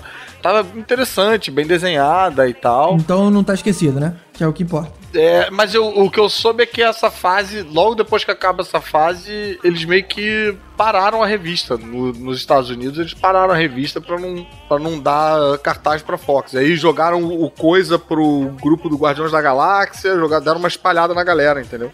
Mas eu não, eu não tô mais acompanhando pra afirmar com categoria. Bom, ela tem 10 anos, né, Pra tentar fazer alguma coisa antes de perder os direitos. De repente ela vai esperar até o finalzinho pra ver se tem alguma boa ideia, alguma mudança de cenário e de repente ela engrena alguma coisa. Não são 10 anos, não. Eu acho que são 4 anos. Não são 10, cara? Se fossem 10 anos, eles não tinham feito esse reboot agora. Não são 10 anos, não, velho. Não é esse tempo Eu todo, tinha não. a impressão É que eram menos. 10. Bom, posso ter Eu não vou lembrar quanto é, mas não é isso tudo, não. Acho que o que o Dudu falou é bem pertinente, porque essa relação da, da Sony com o Homem-Aranha e tal. Eu acharia mais difícil, por exemplo, a Sony ceder o Homem-Aranha para a Disney barra Marvel, no sentido de que para a Sony ainda, eu acho que ela ainda conseguiria tentar mais uma vez, porque é um personagem muito, muito, muito popular.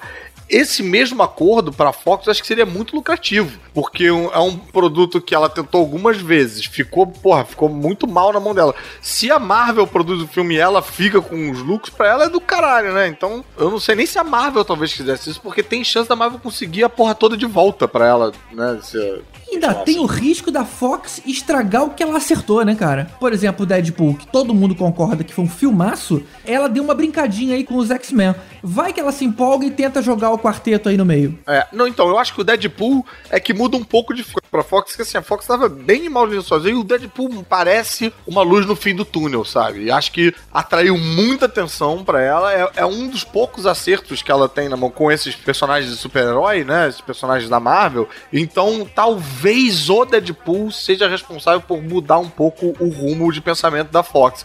E isso influenciar um próximo filme do Wolverine, influenciar um próximo filme do X-Men. Então, eu tenho duas fofocas sobre isso, segundo aqui nossos Duas amigos da fofocas? internet. Segundo duas fofocas, representantes da Fox, incluindo o produtor e roteirista Simon Kinberg, diz que o estúdio ainda planeja fazer o Fantástico, o Quarteto Fantástico 2 e ele estrear em 2017, em junho de 2017. E há o boato de que o Brian Singer ia dirigir e iria fazer o crossover com o X-Men. Olha aí, Então tem esses planos oficialmente, dizem que a Fox está pensando nisso. Tem outro plano, tem outra fofoca, que a Marvel anunciou três filmes de super-herói que ela não deu título, que seriam é, divulgados, estreados em 2020. é, os três em 2020, maio, julho e novembro. E seria quando o- a Fox perderia os direitos do Quarteto Fantástico. Então acham que já, já tem um acordo baixo dos panos. Eu te devolvo e você faz o filme em 2020. Então tem esses dois boatos, obviamente, contraditórios, mas que ou a Fox faria Fantástico, o Quarteto Fantástico em 2017, com o Brian Singer fazendo crossover com o X-Men, ou a Marvel retomaria em 2020. Mas rapaz, olha só, né, cara? Crossover de Quarteto Fantástico, X-Men, a, a Marvel lançando os filmes, talvez pegando. ah, e a Universal lançando a múmia. Porra, toma no cu, né? Eu gosto da série Velozes e Furiosos. Pronto, falei. Ah, tem, tem o Velozes e Furiosos 8, pô. Eu me divirto com carros voando de um prédio pro outro. Pronto, falei. Da Universal. Não, é Paramount, né? Velozes é Universal. Cara, olha só, o Velozes e Furiosos é legal a partir do 4, que é quando virou galhofa. No início era sério, no Não, início era um troço Velozes e Furiosos. Quanto tempo essas pessoas continuam putas da vida, né? Pra ser furiosas. Pois é.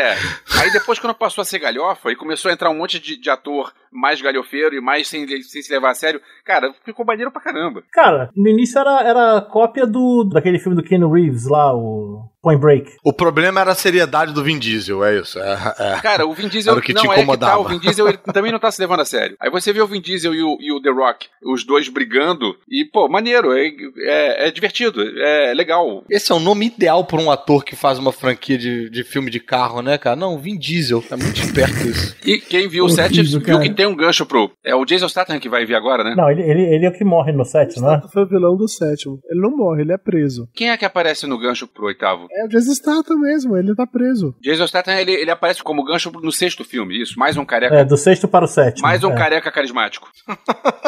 É, Pegou o Vin Diesel, o Jason Statham e o The Rock. No... Ah, carecas e furiosos. De repente rola um crossover do Paul Walker que morreu com Guerra Mundial Z, né? Caralho, velho. Porra, GG, sério, que mau gosto, cara. Todo mundo triste aqui que o cara morreu acidente de carro, coisa feio, cara. Não, mexer com Acho que essas tem que coisas- ter um limite, sabe? E ele falando piada de The Walker Dead, né? Paul Walker Dead. Paul Walking Dead.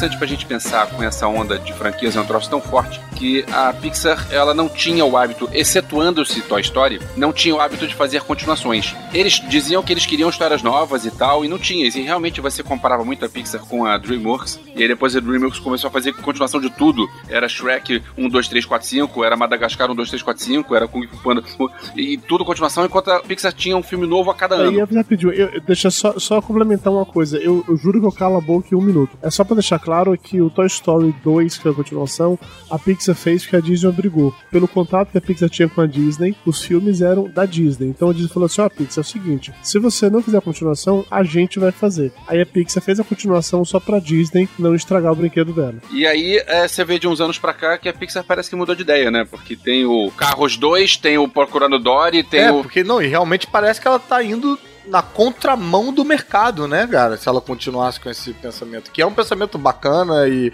fiel à sua, à, à sua autenticidade, mas vai na contramão do que o mercado tá fazendo, né? A gente acabou de ver. Eles continuam fazendo coisas inéditas, eles fizeram no passado divertidamente, fizeram esse ano o Bom Dinossauro, que não foi lá grandes coisas. Nossa, Bom Mas, Dinossauro é- é muito ruim, puta que pariu, cara. Não é ruim, Caruso. Aqui você não é o público-alvo, cara. É pra Não, criança. é ruim pra caralho. Peraí, peraí, para tudo. Não é pra criança. Aparece um bicho sendo decapitado. É. Aquela cena é Não, muito violenta. A única criança que ia gostar disso era um jovem GG, cara. Mais ninguém, cara. Cara, tem. Olha só, Dudu, tem bicho decapitado. Tem, eles tomam drogas, eles comem frutas podres e ficam doidos. É, não, e o filme não tem pé nem cabeça, né? Tanto que um é decapitado, né? Enfim.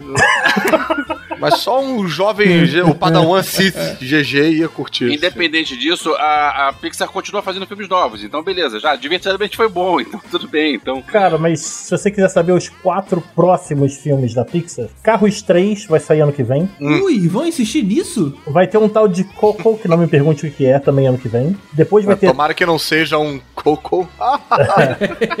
vai ter Toy Story 4 em 2018 e Os Incríveis 2 em 2019. Então, os- dos próximos quatro, três são continuações. Olha aí, cara. A vantagem é que os atores não envelhecem, né? Eu voltei de uma reunião na, na Disney em Miami e eu vi algumas coisas desses filmes daí. O Carros 3, eles acho que aprenderam a lição com Carros 2, que é um filme que não é do Renato McQueen, sim do Matt. E aí vai voltar a ser um filme na pegada do Carros 1, que pra mim é um dos filmes mais fracos da Pixar, mas que ele é legalzinho, diferente do 2. É, ele é que legalzinho, um cara. absurdo. Então no 3 ele parece que vai voltar com esse todo um lance assim de que o o McQueen ele tá correndo há muito tempo já, ele já é uma estrela, mas aí começa a surgir carros mais jovens, mais novos, e que ele começa a perder posições, e ele tem que sair para redescobrir, se entrar em contato com o espírito da, da corrida, e relembrar as lições que ele teve lá do, do Hudson no primeiro filme, dava depois ele voltar. Ô, Dudu, olha só, eu não sei se, se a coincidência, mas não sei se reparou, as últimas três continuações da Pixar, o coadjuvante virou o principal. Sim. Porque é o Procurando Dory, é o Mo- Universidade de Monstros, que é o Mike Wazowski que virou o principal, e o Carros, que é o, o Tom virou o, Tom- o, o Uhum. o Tom Mate virou o sim. principal. Essa franquia do Carros, embora ela seja bem ruinzinha, ela tem um diferencial, né, cara? Ela vende muito produto. Talvez seja aí um incentivador. É, vende muito boneco, né? Muito boneco, né? Caralho. Cara, e é um ponto que pode mudar toda Hollywood, né? A hora que o Vin Diesel dirigiu o Steve McQueen, rapaz, fudeu pra todo mundo, bicho. Carros 8 velozes e furiosos. Carros velozes e furiosos. Tem uma notícia boa aí pra, pra quem gosta de originalidade, que esse ano o presidente da Pixar, que se chama Jim Morris, não sei se é o mesmo do The Door. ah, Esse, é, o- esse é o pai dele.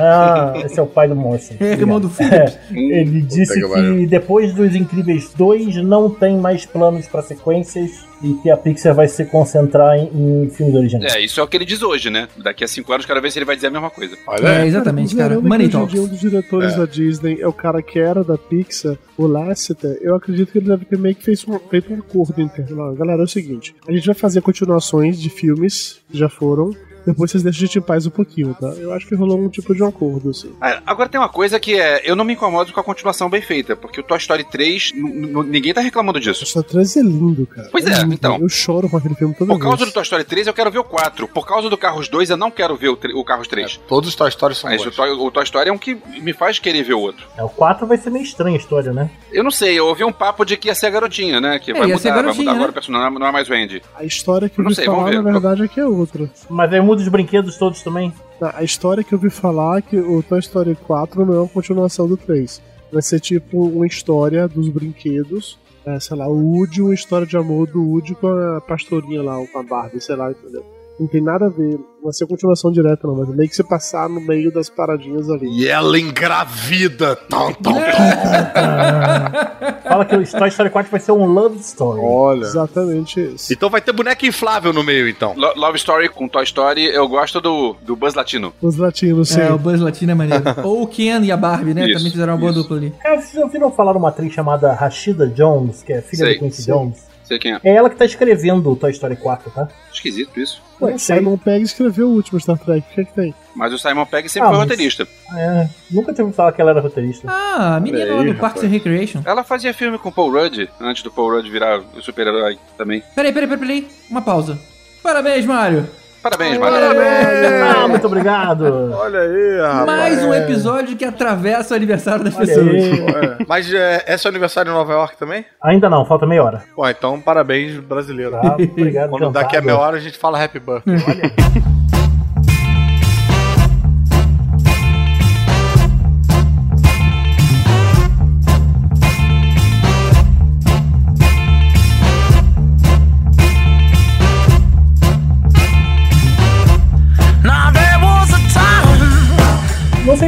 muito o que falar sobre isso, em termos de quanta coisa, a não ser simplesmente a frase que é a falta de espaço para coisas originais, né? A gente não tem.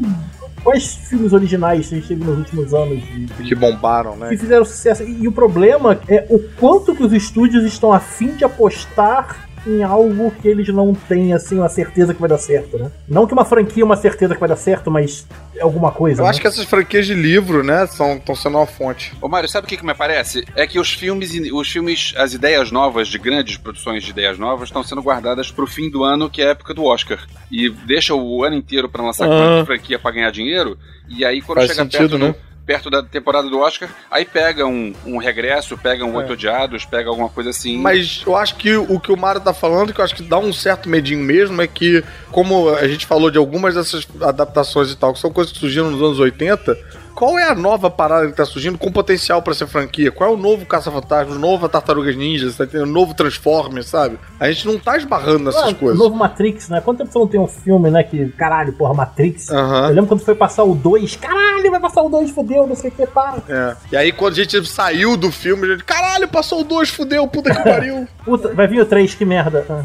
De repente, um Matrix novo seria, sei lá, um Ex Machina, que é um filme que é, não foi badalado e pouca gente viu. É, não, mas não tem o potencial de franquia, de mercado, que é o potencial que a gente tá discutindo aqui Pois pra é. Guerra dos Estúdios, né? Mesmo, mesmo de filmes que não sejam franquia, né? Assim, você tá falando, se você olhar os, os top filmes dos anos, cara, ano passado foi o Perdido em Marte, foi em oitavo. 228 milhões aqui nos Estados Unidos, que é bem respeitável. Imagina essa franquia, né? Perdido em Júpiter, perdido em Plutão. Lembrando que Perdido em Marte é adaptação, né? Nem é uma um ideia livro. nova. É, mas É um tudo livro. bem. Eu acho que ainda assim, ainda, ainda né? É. Não é pelo menos uma. É, Vale pontos, né? É. Conta pontos. É, nessa mesma categoria, em 2014, teve aquele lá, o do Ben Affleck com a mulher Ah, que Garota- desaparece. Garota Exemplar. Garota Exemplar. Foi um filme que fez sucesso, fez dinheiro, foi, teve indicação pra Oscar e as porra. Eu acho preocupante realmente esse. A gente tinha um celeiro muito criativo nos anos 80, né? A gente tinha, porra, Robocop, Indiana Jones, tudo parecia uma ideia. Cara, e se o policial for robô? Filme! Porra, e se a tartaruga for ninja? Filme! Você juntava dois cara, elementos e caralho! Nem, nem precisa ser sequência. Você tem Goonies, você tem uma porrada de filme, porra, bom dos anos 80 que não necessariamente geraram uma franquia, mas que são filmes, né? Ideias novas, né? Ah, eu acho que vocês estão muito pessimistas, assim. O Tom Hanks, ele. o Tom Hanks não, pô, caralho, Tom Cruise. Ele fez dois filmes de ficção científica legais Verdade. nos últimos anos. Teve aquele No Limite da Manhã e teve aquele outro lá da Terra que foi todo pro caralho também. Oblivion. É o nome daquela Ah, coisa? que Oblivion. parece Elysium. Oblivion. Oblivion, Tu mandou um spoiler muito sinistro pra quem não viu o filme, cara. É, muito spoiler. Ah, qual é aquele filme do Bruce Willis que ele tá morto no final, gente? É, Você tá ligado que esse Limite da Manhã é um mangá, né? Não sei. É, é um, É um mangá. Saiu aqui pela JBC. Chama All You Need Skill. Agora olha só, Lucy, Lucy é fraco, hein? Eu achei bacana, Não, cara. mas Lucy, cara, Lucy deu, deu dinheiro, eu tava olhando Ela não precisava virar graxa no final, que aí realmente fode qualquer chance de Ela virou um pendrive, uma gente. continuidade, né? Mas Não, esse filme é bom, cara. Esse filme é bom. é bem bacana. Sim, mas, mas a questão, Dudu, é, é aquilo que eu tava falando, né? Em 94, um do top 10 era sequência. Não, e agora sim, você tem o sim, contrário, sim. você tem Sim, um do top concordo 10 com que você. não é sequência. Sim, eu concordo com você, cara. Eu não tô dizendo que. Eu não- levo essa não é. questão até um pouco além, porque assim, se a gente não cria coisas que têm um potencial para serem novas franquias, uma hora a gente vai ficar. Rapaz, vai, vai ser tipo o terceiro reboot de Caça-Fantasmas, o, ter- o oitavo reboot, você tá entendendo?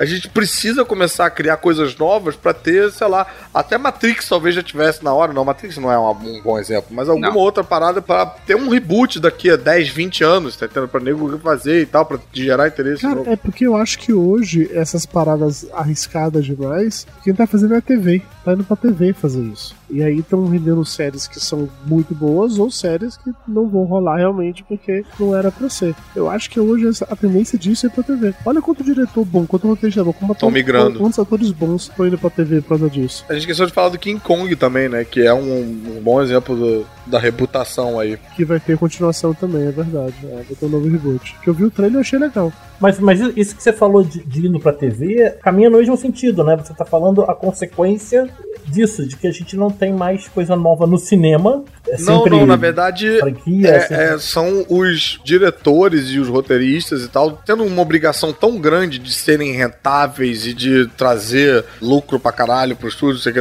eles não conseguem fazer um, Sim, um filme então- autoral, original, blá, blá. É, exatamente, é, a gente tá falando a mesma coisa no mesmo sentido. Então, como Uhum. eles não conseguem emplacar ideias novas e originais, mas um pouco arriscadas no cinema, o cinema acaba ficando só voltado pra adaptações e continuações. Parando pra pensar agora com uma coisa que o GG falou mais cedo, de que o público que ia ao cinema, que é o público mais velho e tal, que não vai mais ficar em casa vendo Netflix, devem estar adorando o fato que agora os filmes e séries estão sendo pra TV com atores e autores que eram do cinema. Eu particularmente adoro, não vou mentir pra você, tá? Mas quer dizer que o cinema vai não, acabar? eu acho que o cinema vai, não, Não. vai, não vai acabar, mas é, você não acha ao mesmo tempo um pouco preocupante a gente não ter um Goonies novo, né? Um- Cara, a gente tem, ele se chama Stranger Things e tá no Netflix. Eu acho, eu acho mais preocupante não ter um caça-fantasma novo do que não ter um Goonies novo. Um Goonies novo eu acho que tem chance, é um, é um, um tiro um milhão, acho que tem chance de a gente esbarrar nisso aí uma hora, beleza e tal. Mas um negócio que gere desenho animado, bonequinho, videogame, essas coisas que, pô, a gente, a gente tinha, né? Olha, um que eu sou contra que haja, mas que resolveria aí essa ausência seria Gremlins. Não, não, Se explorarem é- direito, tem bastante coisa pra comercializar por aí. Quando eu digo assim, ter um Goonies novo, não é realmente ter um Goonies novo, não é ter uma, uma continuação do Goonies. É, é ter um filme que era como o Goonies era nos anos 80. Um filme que, caralho, eu tenho que ver essa merda. Puta que pariu, o filme maneiro. do Então, caralho. eu Mas acho- totalmente original. Sim, eu acho que a gente tem chance de esbarrar isso aqui e acolá, mas o que eu tô falando é para você ter esses filmes, você tem que ter uns filmes que carrega Que paguem a conta do estúdio. É, que carrega o estúdio, que carrega, que mantém É as aí. pessoas indo ao Então- cinema, que mantém, né? E aí você tem esses tiros aqui e acolá. A partir do momento que você não tem mais isso, aí rui tudo, aí não vai ter. Aí, se você não tiver os Transformers da vida, os Velozes Furiosos da vida, os Harry Potter da vida, não vai ser o Goonies que vai salvar, entendeu? O Goonies ou o tipo Goonies, você tá entendendo? Você precisa desses, dessas várias pilastras ali que sustentam e que faz com que o estúdio fala, ah, tá bom, ô, ô, seu fulano de tal, toma aí é, 70 milhões e, e cria aí o teu filme novo, sabe? Porque senão os caras vão ficar, não, não, não. Eu, se, esses 70 milhões eu só te dou na mão se você me trouxer 600 milhões de volta, sabe? Sim, mas exatamente, eles chamam até esses filmes de franquias e etc. de tent poles, né? Que é o, é o mastro que segura a, lona do circo inteiro, né? Mas, você vê, a gente tá falando nos anos 90, você não tinha franquias e, os cinemas faziam filme pra caramba. né? É, realmente, E sobreviviam. Ah, Entendeu? tinha lá um tiro da pesada, Rambo, Rock. É, mas não era. Era exceção, né? Não era isso que era o Tentpole, né? Mas eu acho que. Era, era gente fazendo o fi- o filme só pra, é, com atores de lado B e diretores de lado B, produção lado B. Não era o, É. o blockbuster. Sim, mas gente, vocês têm que ver que os hábitos de consumo mudaram também. Nos anos 90, você só podia ver um filme fodão em sua total essência no cinema. Hoje em dia você pode Isso. ver ele em Blu-ray na sua casa com qualidade boa. Eu tenho uma TV foda que pra eu ir no cinema hoje em dia, velho, eu tenho que ver esse filme, querer ver esse filme em IMAX, porque nem 3D, porque 3D É. eu tenho em casa também, entendeu? Então eu acho que os hábitos de consumo mudaram. Mesmo que a gente consome o cinema também mudou. E o cinema está se adaptando a produzir coisas que sejam mais rentáveis para as pessoas que vão ao cinema regularmente. Eu vou muito menos hoje do que eu ia. Não, e o mercado mudou. Se o mercado mudou e a gente agora depende, quer dizer, quando eu digo a gente, já tô falando como se eu fosse os estúdios, a gente depende desses tentpoles, como o, o Mário falou. Quanto tempo esses tentpoles vão resistir aí se não surgirem novos, você tá entendendo? Pra servir de tenda pra surgirem os, os filmes menores, sabe? A, a grande dúvida é o quanto tempo a Marvel vai conseguir manter essa onda de sempre.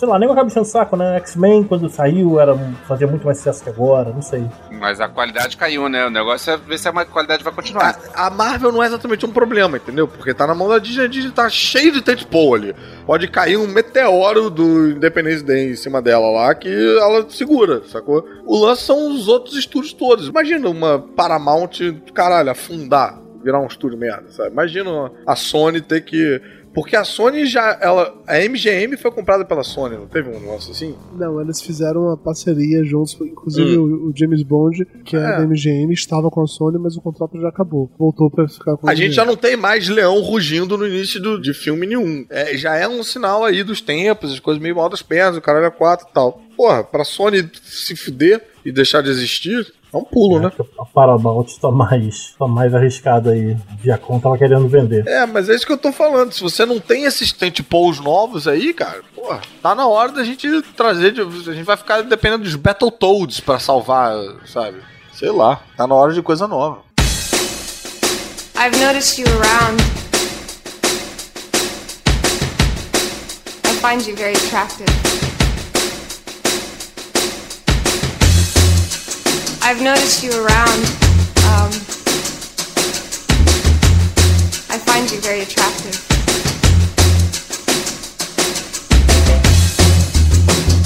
I find you very attractive. Um, would you go to bed with me? E agora, pra finalizar, uma questão que eu jogo aqui na mesa. Seguindo essa tendência de mercado, vocês acham que vai chegar o dia onde a gente vai ver uma dessas séries de TV extremamente populares sendo concluída no cinema ao invés de na TV? Eu acho que não. Tipo Arquivo X? Não, não. Arquivo X é um filme com base numa série. Eu penso em algo mais cruel, entre aspas. Pega um Game of Thrones que tem uma produção gigante e uma audiência maior ainda, eles poderiam fazer a temporada final de três episódios somente, porém no cinema. Tipo o filme do Firefly. Que não foi pro cinema. Firefly foi pro cinema, sim. Eu vi Firefly no cinema, o filme. O 24 doido? Horas também ia fazer isso? 24 Horas tinha essa Acho que ideia foi lançado também. direto DVD, não, Não, mas não? na Bahia muita coisa passa no cinema que É, não. tipo Cinderela, a princesa. Não, como é Carla Pérez, Cinderela Baiana. Cinderela Cinderela Baiana. A Cinderela Isso, Baiana isso, deve isso. passar na Bahia. Mas sim.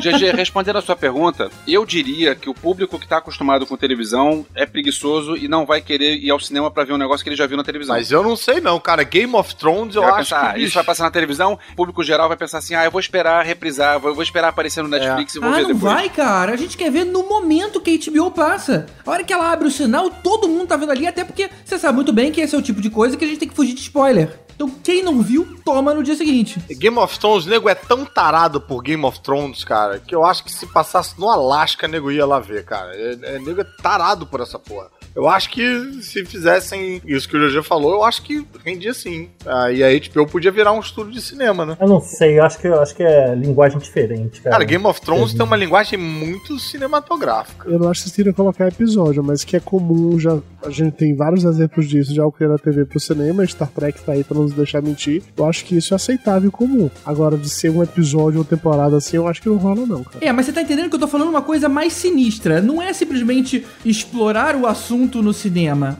Eu tô me referindo a concluir aquela série que você acompanhou por muito tempo na TV, que ela já te pegou, e fazer você pagar o ingresso dela no cinema. Olha, eu quero fazer meu jabá então, todo mundo fez jabá, eu quero fazer meu jabá. Falar que os 10 Mandamentos foi uma novela muito boa e que virou um filme, olha lá. É verdade. verdade.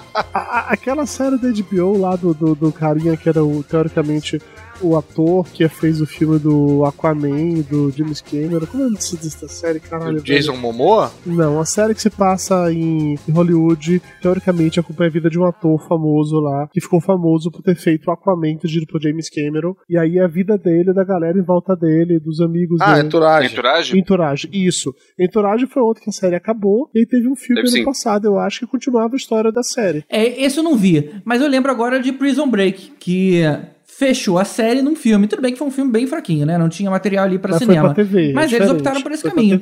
Eu, vejo, eu vejo como adaptações. Mas eu acho que essa tua reflexão teve uma resposta muito rápida e seca, né? A resposta foi não. É. Não, não, não. Tem alguma É. outra pra refletir? Não, porque essa, não. Tá refletido, É, ok. eu acho que então. são dois veículos bem diferentes. Você tem adaptações pra um lado e pro outro, né? Você, do, do- dos Marvel saiu o Agents of Shield na TV. Do cara que toma um remedinho e fica super inteligente, que era com o É sem limite. Limitless, isso. Limitless virou seriado. O Little Weapon tá virando, vai estrear aqui como seriado. Quer dizer, tem vários filmes que estão virando série de TV. Assim como tem algumas Sim. séries de TV que acabam virando um filme solto, como é, a gente falou aí de Arquivo X, Star Trek. Mas eu não vejo como você tá falando uma coisa ligada à outra, né? São, são veículos diferentes, né? São modelos diferentes. Então, não. É. De. Não. É, se você quiser apagar esse bloco todo, GG, tudo bem, tá?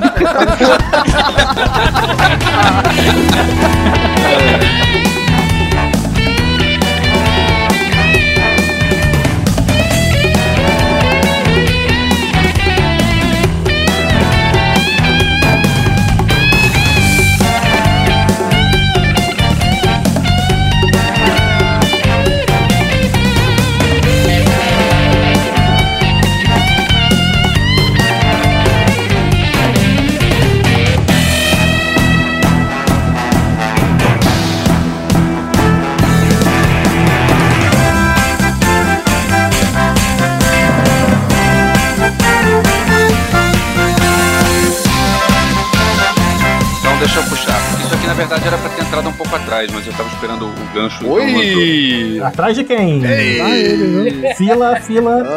Na verdade era, era um comentário seu, Mário. Era um comentário é, que caberia depois de um comentário seu. Opa, Isso, entra atrás do Mario então, vai lá. ganhei, ganhei. No comentário. Mário? Que Mário? Aquele do comentário.